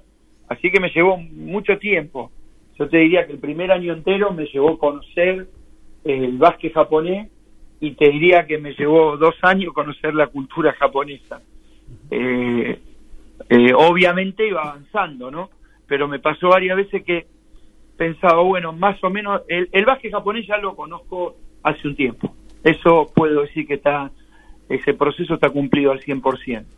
Pero mm, la cultura hubo momentos que yo decía, bueno, eh, ya lo tengo. Y me pasaba algo que me mostraba que todavía no, que tenía que terminar de entender más cosas, por la gran diferencia que tiene el sentido común y la forma de ser de ellos con el nuestro. Así que, bueno, eh, tú tuve que adaptar totalmente, entender para después poder hacer mi trabajo y tomar mis decisiones. Bien, te, te, estás manejando de todas maneras con un intérprete, me imagino. Igual algunas palabras ya habrás aprendido. Ahora aprendí más que nada saludos o agradecimientos y las deportivas, las del entrenamiento, que como son las que vos decís todo el tiempo, ¿no? Sí. Eh, aparte la relación. Pero, Este, defender mano derecha, mano izquierda, son todas que vos, además de decirla muchas veces, la verdad con algo de, de muy familiar para vos, ¿no? Entonces, eso por ese lado. Por otro lado, desde el día que llegué, tengo un traductor eh, español-japonés todo el tiempo mientras trabajo. Y por otro lado, también eh, un pa- para llegar, empecé a dar eh, entrenamientos y partidos, los hago en inglés, porque mi, mis dos ayudantes japoneses hablan inglés y ellos entienden de básquet. Además de que hay cinco jugadores entendiendo todo y el, eh, uno de los dos entrenadores, que, que es el que hace más de entrenador traductor, lo dice encima mío en japonés, por lo tanto es más efectivo, eh, aunque yo no tenga todas las palabras en inglés que tengo en español, es Claro. mucho más efectivo. Claro, una logística importante. Sincronización, para, ¿no? Para hablar y, y- y poner, eh, poner en palabras y que, no sé, puedan llegar a entender ese mensaje. Quizás que el entrenador, cada uno tiene su estilo, su, su impronta, ¿no? Y poder llegarle al jugador. Sí, uso todas las herramientas posibles. Eh, por ejemplo, antes de empezar a entrenar, cada día yo le explico a todo el cuerpo técnico el entrenamiento que vamos a hacer, lo escribimos en inglés y en japonés. Una hora antes de la práctica todos saben lo que vamos a hacer.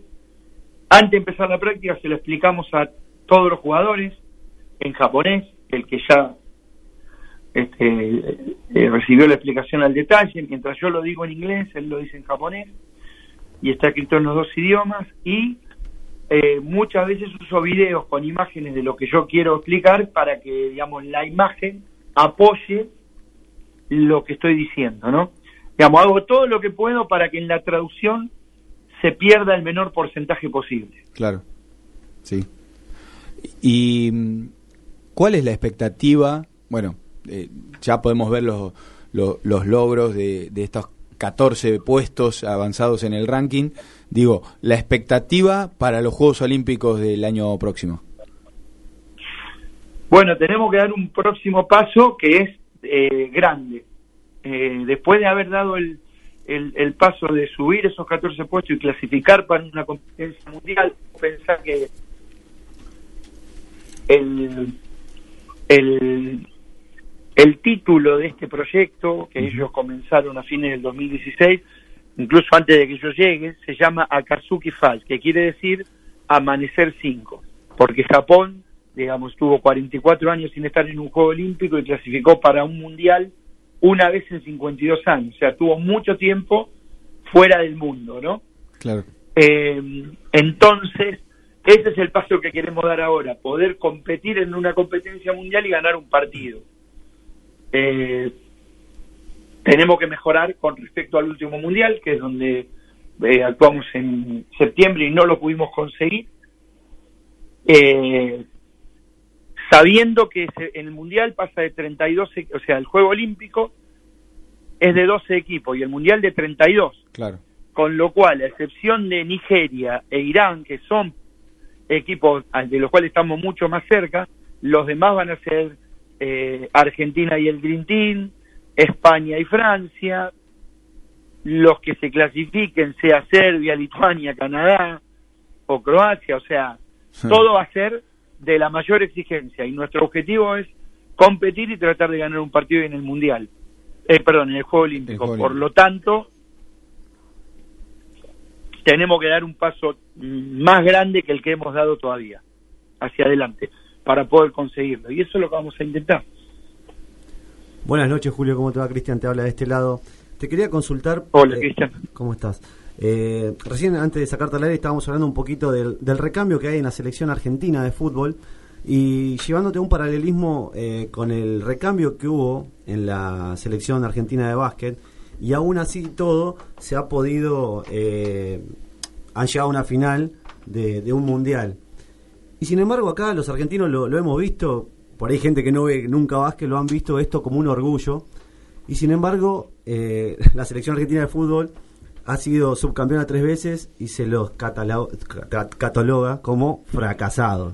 Digo, ¿cuál crees que es la verdadera razón de por qué unos sí y otros no? Más allá de que el fútbol sea el principal deporte de este país, ¿no? Sí, yo creo que el fútbol, el fútbol no es el principal deporte del país. El fútbol es un fenómeno social en la Argentina. Entonces, eh, me parece que hay que pararse un poco ahí para poder entender lo inentendible. Eh, ¿No? Porque si yo te le pregunto a cualquiera, ¿no? Eh, eh, Ginóbili es un crack, sí. Eh, ¿Por qué? Y porque fue campeón olímpico, subcampeón del mundo. Eh, Messi también. Ah, pero no, no, no es lo mismo. Y, y Messi es campeón olímpico, subcampeón del mundo y campeón del mundo sub-20. Sí. Eh, entonces, eh, Escola no cantó el himno en, en el Mundial. Y no hay ningún problema. Messi no lo canta, no se sabe el himno. O sea, me explico lo que digo. O sea, todas las cosas que no- en otro deporte se entienden de una manera bastante tranquila, en el fútbol se lleva a un lugar en el que a veces no hay, no hay conversación posible, ¿viste? Eh, por lo tanto, bueno, se ha ido construyendo una... eh, para mí una este, un diagnóstico equivocado no y un, y una un sufrimiento prácticamente no porque se, se ha ido- tantas veces se ha ido este eh, no pudiendo disfrutar el proceso de tener grandes jugadores que son goleadores de las mejores competencias del mundo que son el mejor del mundo y todo eso y y lo hemos este estropeado un poco no por por esa manera de este de leer la cosa me parece a mí ¿Y, eh, ¿Por qué crees que pasa eso, más allá de, de, de que es algo, como bien vos decías al principio, inentendible, ¿no? Bueno, quizá también, eh, yo te digo lo que siento y yo soy un, un hombre del deporte, ¿no? Sí, Soy claro. un hombre del básquet en especial, pero del deporte en general, veo fútbol, te dije lo que siento.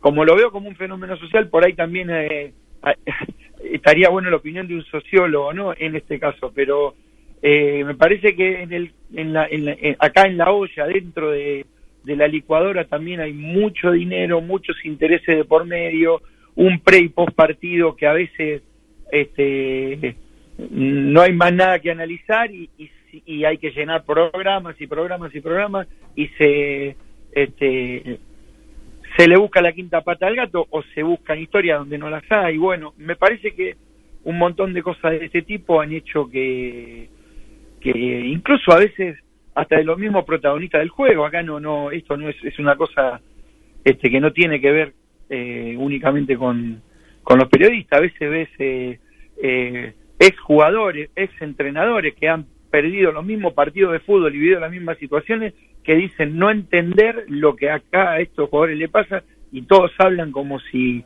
este hubieran ganado todos los partidos que jugaron, ¿viste? Claro, sí, sí. Eh, o todos no, algunos hablan como si hubieran ganado todos los partidos que jugaron. Eh, eh, en el fútbol hay un par de cosas que, que, que son falsas, o sea, que el que pierde es un es perdedor, ¿no? Porque digamos, todos ganan y pierden, o que el que Y todos pierden más de lo que ganan, aparte. Claro, bueno, y, y obviamente, ¿no?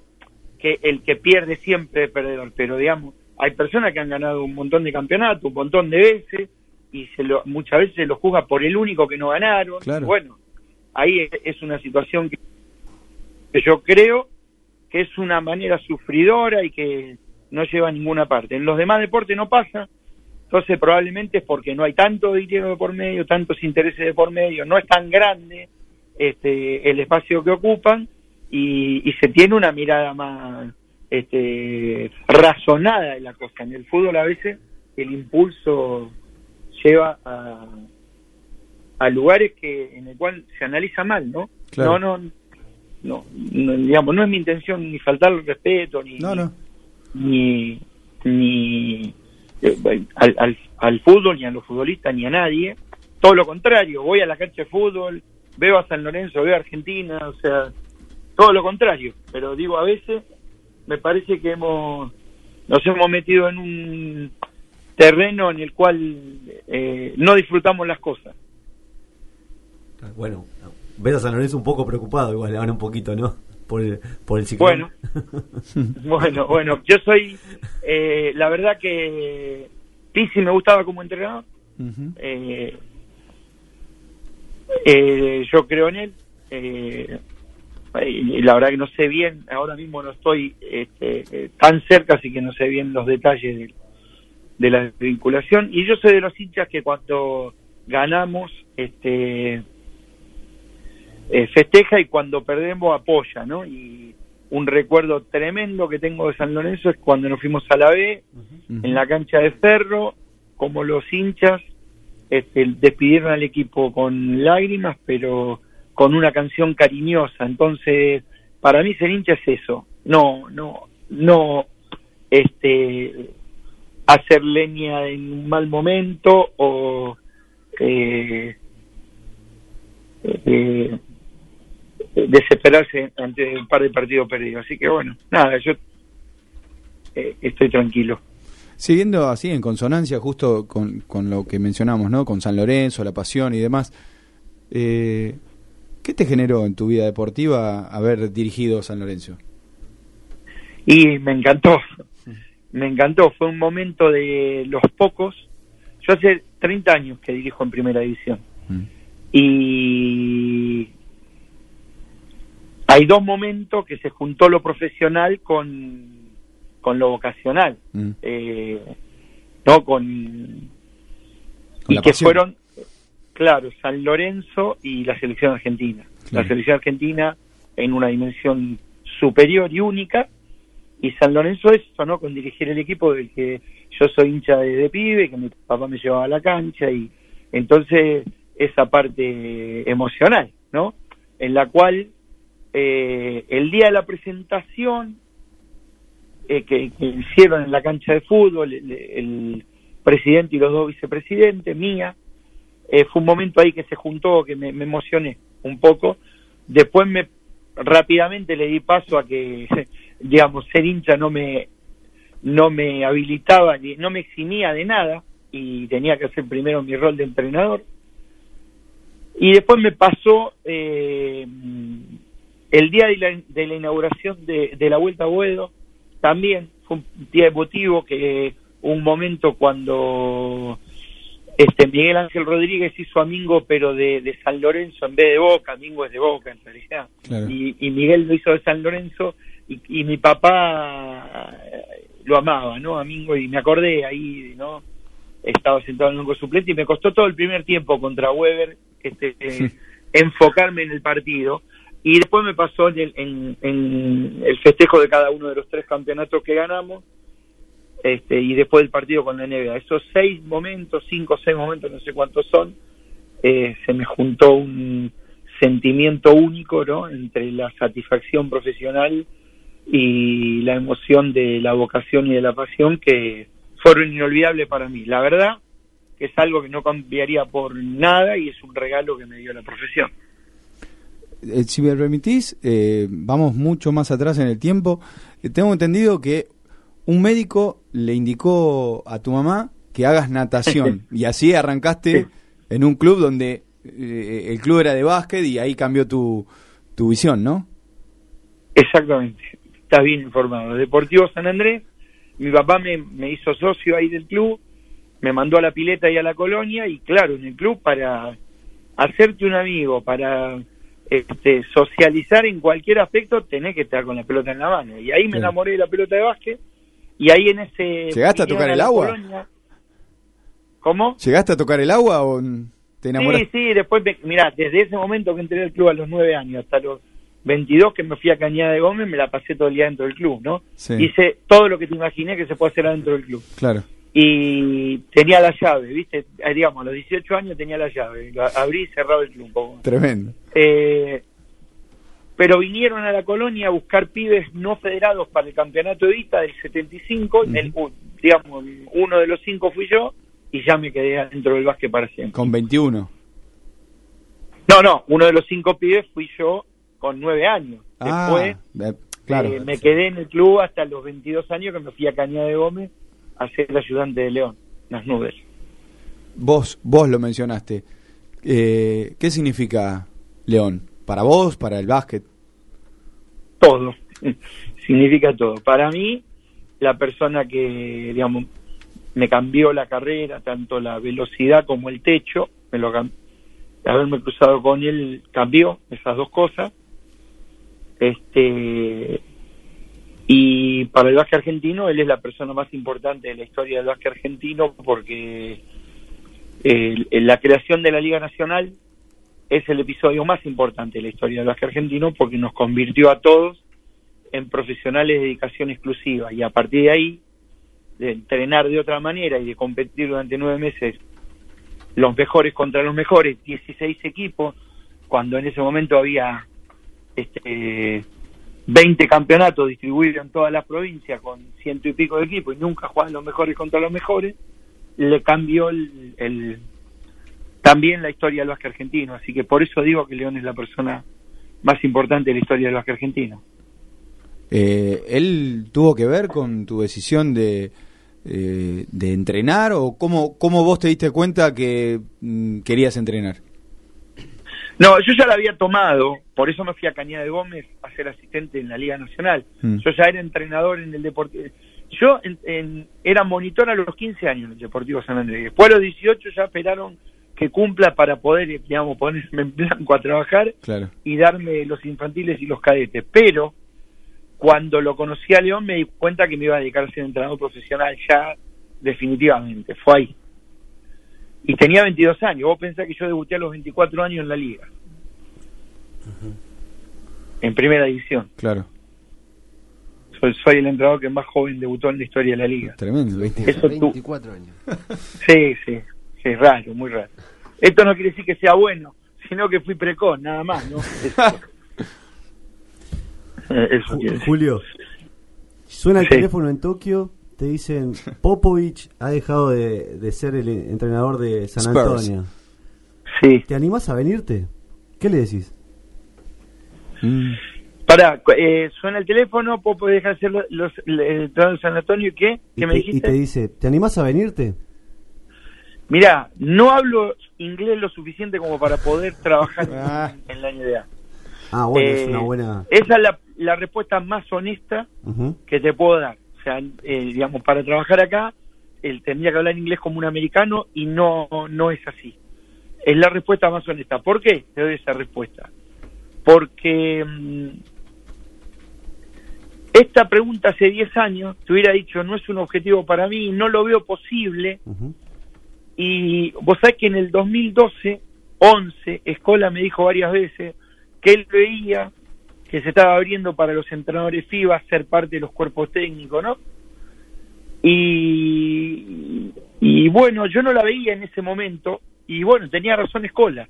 Eso está pasando, están viniendo muchos entrenadores FIBA como Escariolo, como este Spaya, como este eh, eh, Igor Kosokov, hay muchos, eh, pero no vienen, como decís vos, viste, renuncia a Popovic. Primero te traen de, de, de- al, al cuerpo técnico y después, y hasta ahora todavía no pusieron a nadie primero, ¿no?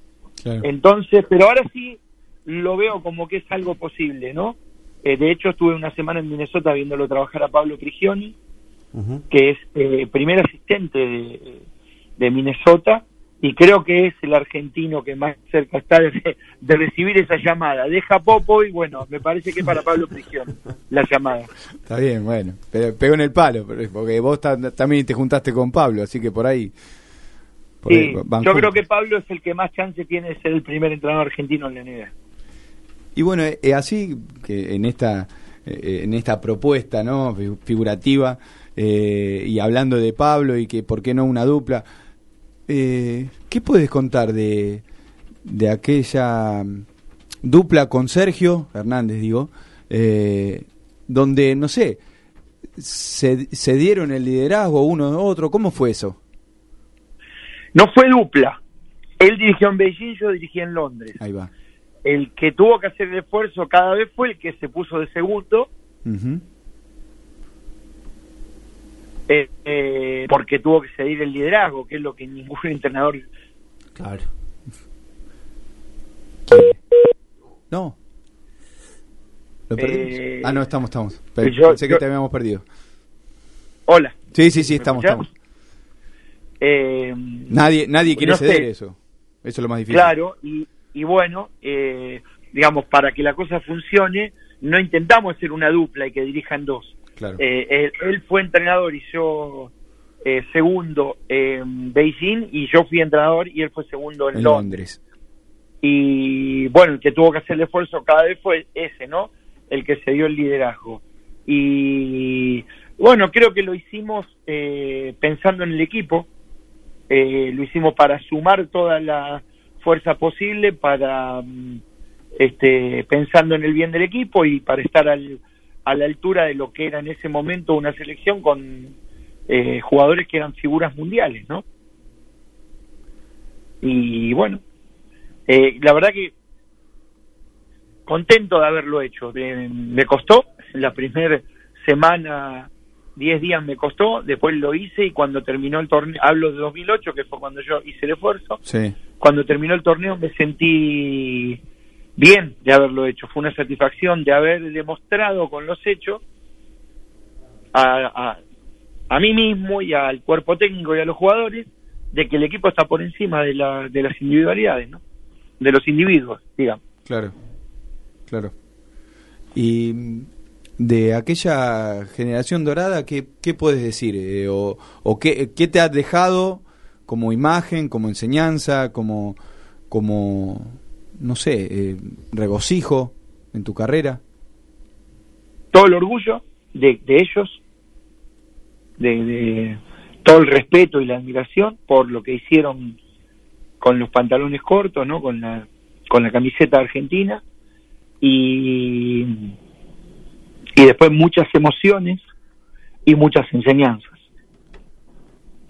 Sabes que sos el fundador, ¿no? De, de- de la, de la generación dorada. Bueno, yo hice el recambio, sí, yo hice el recambio, me tocó hacer el recambio en el año 97. Sí, no, 97 entró entraron un par de jugadores, Montequias, Conocini, Oberto ya estaba adentro, Volkovicki ya estaba adentro. En el año 98 ya entraron Pepe y Manu, en el año 99 entraron todos. Ahí Claro. ya cuando fuimos en el 99 este ya habían estado los 12 que después fueron campeón olímpico adentro del equipo en esos años. ¿Seguís hablando con ellos? ¿Siguen en contacto? ¿Te siguen pidiendo consejos o ya están grandes? es tan grande, ya, tienen- ya son eh, pares, ¿no? Ya, digamos, yo Claro. quizá me pueden escuchar en una opinión y yo a ellos también. Ya tienen 40 años, ya son hombres, no, no. Si bien hace rato que yo pude escuchar algunas cosas, ahora mismo eh, ya son pares. Incluso el hecho de que estén retirados lo pone en una situación todavía más cercana, ¿no? Más, digamos, eh, entendible. Tengo, eh, la- digamos, el mayor afecto por todos, eh, más relación constante con algunos que con otros, eh, tengo más contacto eh, eh, habitual, digamos, repetido, cotidiano, para decirlo de alguna manera, con Prigioni, con Nocioni. Eh, pero bueno, con cualquiera de los otros, cuando se da la oportunidad de verlo, es un placer para mí. Hablabas de la edad y pienso en Luis Escola, ¿no? Que se debe reír cuando escucha estas cosas. Eh, ¿Hasta cuándo, ¿hasta cuándo le, le ves que tiene pila, Luisito? Bueno, me imagino que se va a retirar en el Juego Olímpico, ¿no? Esperemos, un año mínimo, sí, que llegue, por favor. Eh, no, no, el Juego Olímpico lo va a jugar, seguramente. Si, hizo un montón de cosas para eso.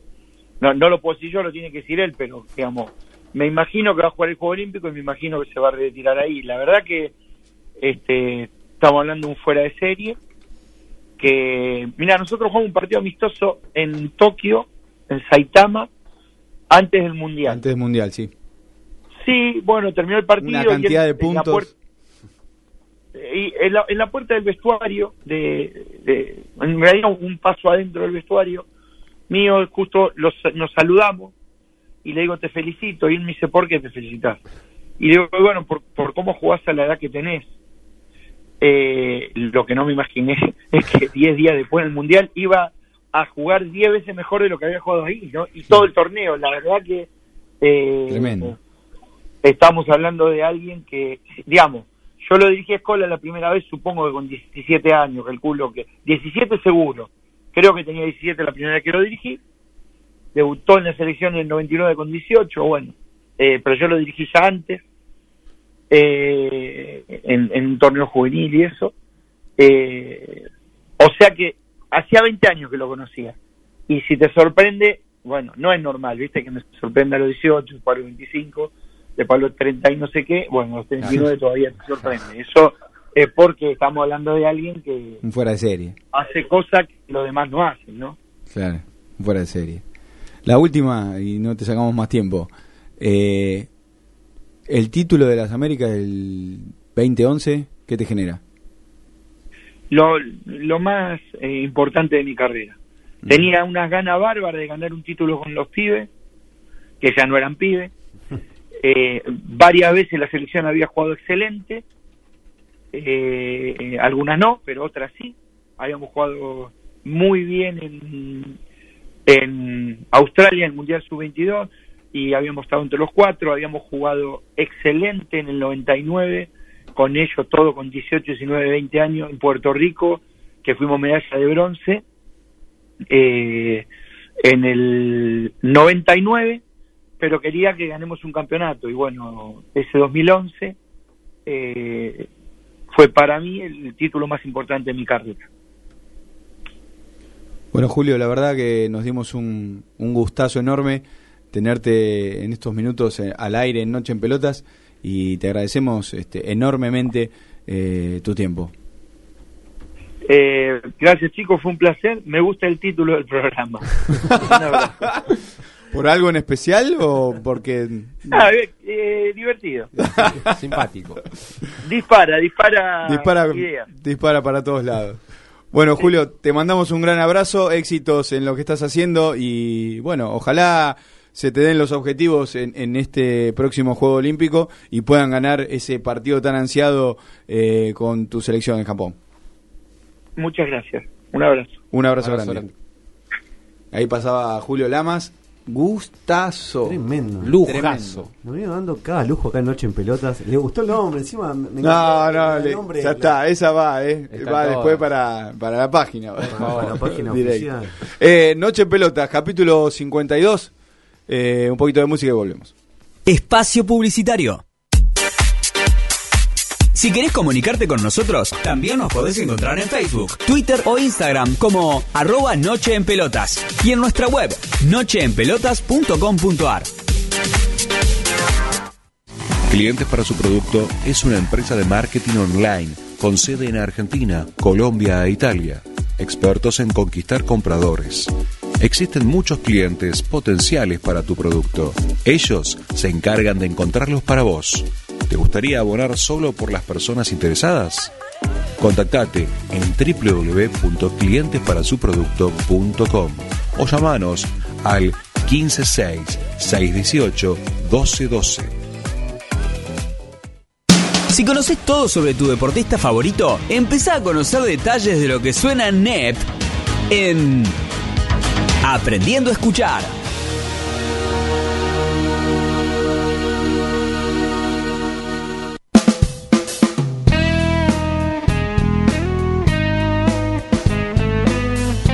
Hola, ¿cómo están? Mi nombre es Tiano Vaz y esta vez en la sección Aprendiendo a Escuchar hablaremos de la canción ganadora La Argentinidad al Palo de Bersuit Vergara.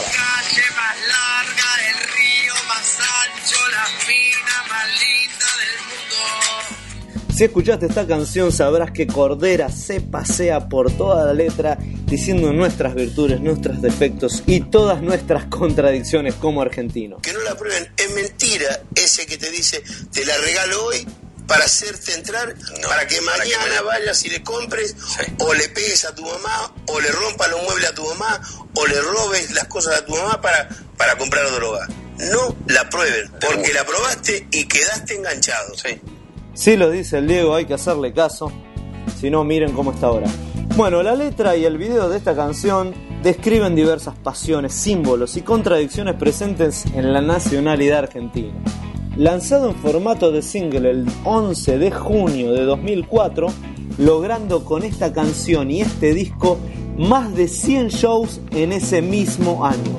Y sin más preámbulos, después del consejito del Diego, te presento la canción en Aprendiendo a escuchar la argentinidad al palo. Y si yo no hubiese tenido el problema de la droga, hubiese sido un gran jugador y te podía haber dicho brillante. La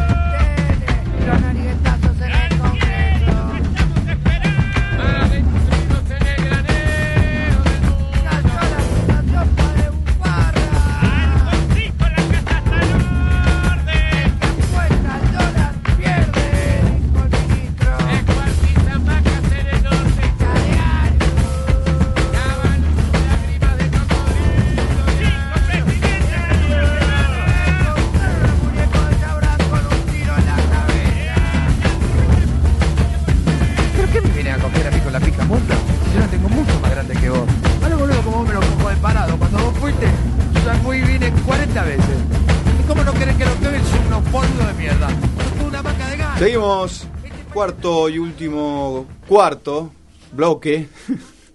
Eh, cuarto cuarto, está bien, está bien dicho, eh, por más que le suene cacofonía. O- eh. o set, tal vez. O por qué no, cuarto set. Pero eh, y- si pensamos en cuarto set, no estamos pensando en esta, en esta nueva, en esta nueva Copa Davis, en este nuevo formato. Exacto. Porque se terminaron los partidos a 5 sets, se terminaron las localías fuertes, se terminaron esos fines de semana intensos de, de partidos eh, de doble single y el doble que venía el sábado. Triste, a mí no, todavía no me he terminado de, de sentir cómodo con esto. Bueno, vamos a hablar, eh, tenemos ya conectado telefónicamente con un ex capitán de, de selección de Copa Davis, eh, allá por el 2002.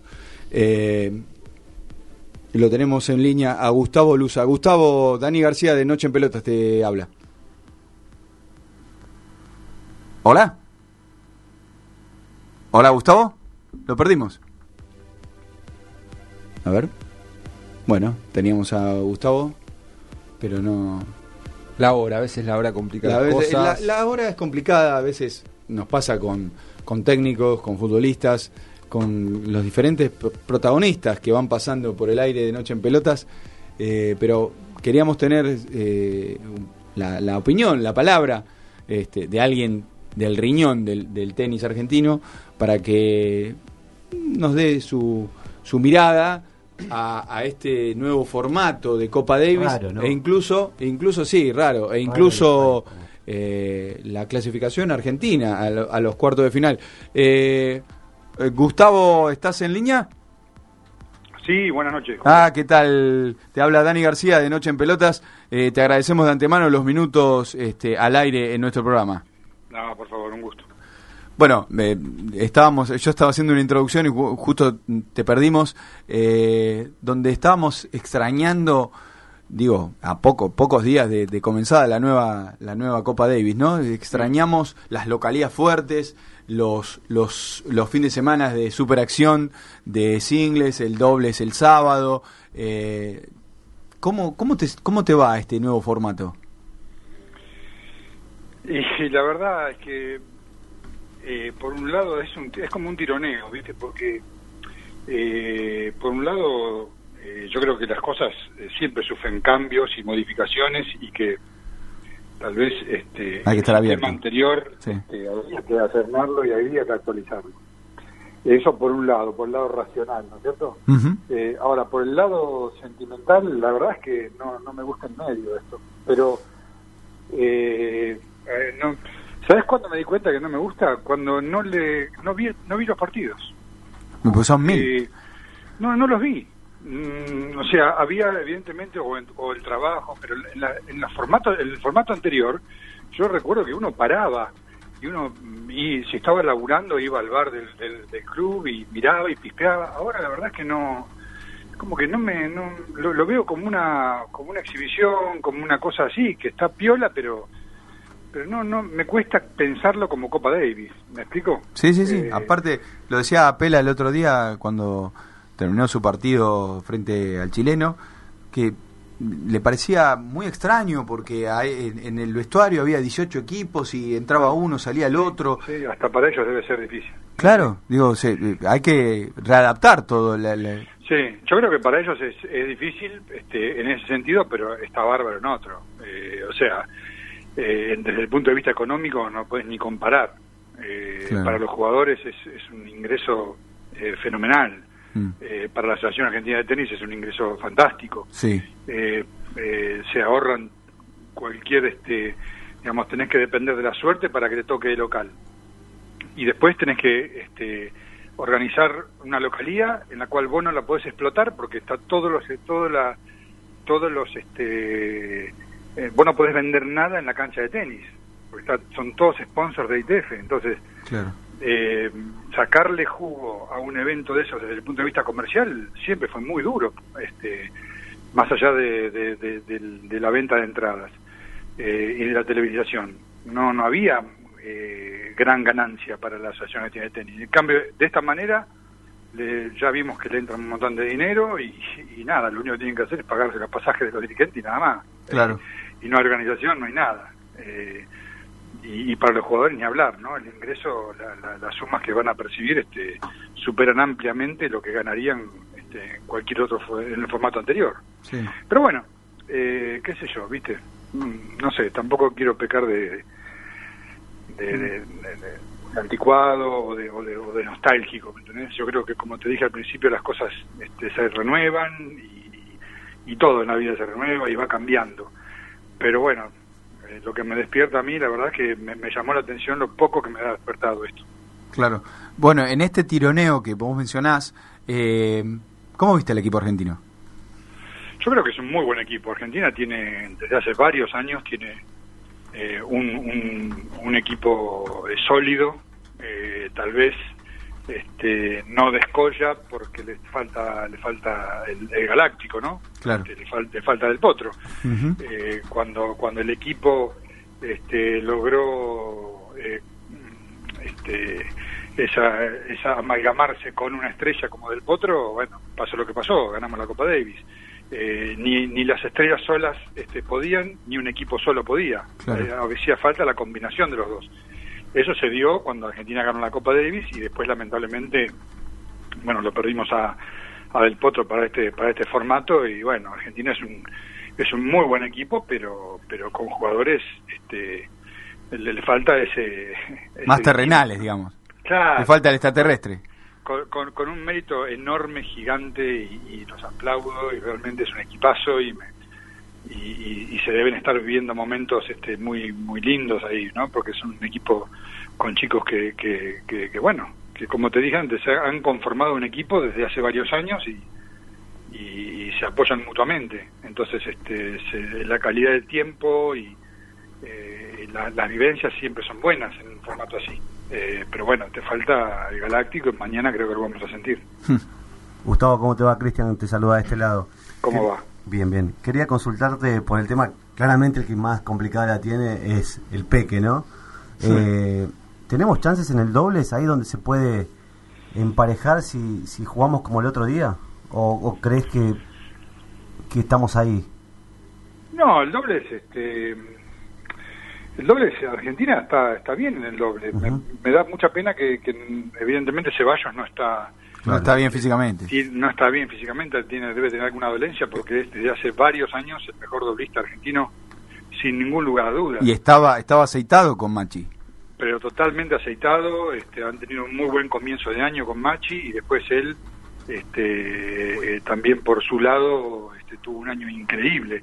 Eh, entonces me da mucha pena porque por, por Horacio, porque sé lo que quería volver a la Copa Davis, me da pena por, por el tenis argentino que, que, que creo que potencia mucho al doble es él, pero bueno, este, si no está eh, es porque algún problema físico tiene, porque por, por, por cuestiones técnicas eh, no hay ninguna duda de que es el mejor y eso no hace falta saber demasiado de tenis. Este, los que estamos en el ambiente sabemos que, que es el mejor doblista hace rato. Claro. Eh, si no estuvo en otros Copa Davis fue por, por otro tipo de cuestiones, pero no por eh, falta de mérito. Pero bueno, pero Argentina también demostró con, con Leo y con Machi que tienen un buen doble, es, una buena combinación. Machi es un jugador muy sólido, eh, devuelve muy bien el saque, eh, es confiable y Leo que es este un poquito el barrilete de eh, del equipo, ¿no? O sea, se, se combinan bien. Uno es un giro como Leo que, que, que tiene mucha potencia con menos control eh, y, se, y se, se, se combina bien con, con la confiabilidad que tiene que tiene Machi a la hora de devolver y de y de jugar de fondo. ¿no? Y esto, o sea, te la tengo que hacer igual la pregunta, pero Sí. digo, el Peque, ¿cómo hace con, con Rafa? Porque es una bestia el otro. Encima, Sí, bueno, siete partidos y no, Peque, no pudo. Cualquiera, como hace con Rafa. Cualquiera- cualquiera, Sí, claro, claro, por eso es un animal. Sí, este, bueno, eh, y sí, la verdad es que hoy leí por ahí a alguien que decía no hubiera sido mejor este poner a Mayer porque eh, es es este como te dije recién, no Mayer desborda de potencia, tiene menos control, por ahí es menos confiable, Sí. pero tiene un escopetazo que Claro. es, es este eh, que puede que puede lastimar mucho a Nadal. Eh, Schwarman difícilmente lo pueda lastimar, a menos que, que juegue en un gran nivel y que sea muy agresivo, que suba mucho a la red. Y que y que Rafa este, no esté en un buen día pero la verdad es que parece parece este, soñar con un milagro ¿no? Claro, hay que estar oh, eh, 12 puntos, no sé, porque ese es- y sostenerlo encima. Do- sí 12 sostenerlo y, y que él no esté 8 Claro. Claro, sí, sí, sí. está difícil está difícil pero sea- bueno este, ahí este, creo que Pela eh, tiene una buena oportunidad Para ganar un punto. Tuvo tuvo este, Bautista Gut tuvo se bajó por una Un pro- cuestión un este, problema personal, sí. Sí, sí, que la- la- es muy lamentable, pero que bueno, que, que sin duda de dudas este, a- acrecienta un poco la- las chances de, de Guido, que frente a Carreño Busta, me parece que va a tener un, un partido más con un par que con Bautista Gut, que tuvo un año fantástico. Eh, Tuvimos el 3 a 0 contra. De, de- pasamos del 3 a 0 a Chile al 0-3 contra Alemania. Digo, como que la clasificación, sacando algunas cuentas, llegamos a cuartos y aparece esta bestia. Digo, eh, de todas maneras, con las buenas performances que vimos, eh, Argentina encajó un 0-3. Digo, y lo decía Gaudio al finalizar la serie con Alemania, insólito, nunca lo vi partido de buen nivel y lo perdés. Sí, pues fue un 0-3 que podría haber sido un 2-1 arriba, tranquilamente.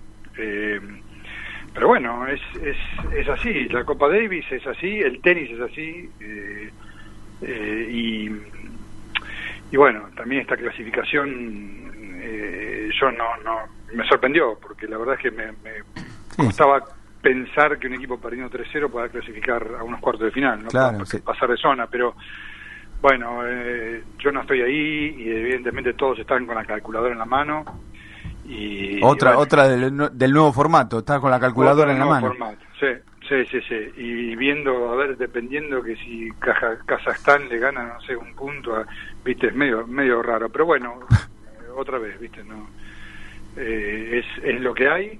Eh, veremos si, si tiene éxito este formato, veremos si tiene continuidad, veremos si sufre alguna modificación y se vuelve un poco más equilibrado. Hay mucha gente en contra, mucha gente histórica del tenis este, en contra manifestándose. Eh, y para mí fue demasiado brusco el cambio. Pero bueno, eh, Veremos cómo ver. sigue. Vamos a ver cómo se, cómo se acomoda todo. ¿no? Vamos a ver cómo se acomoda.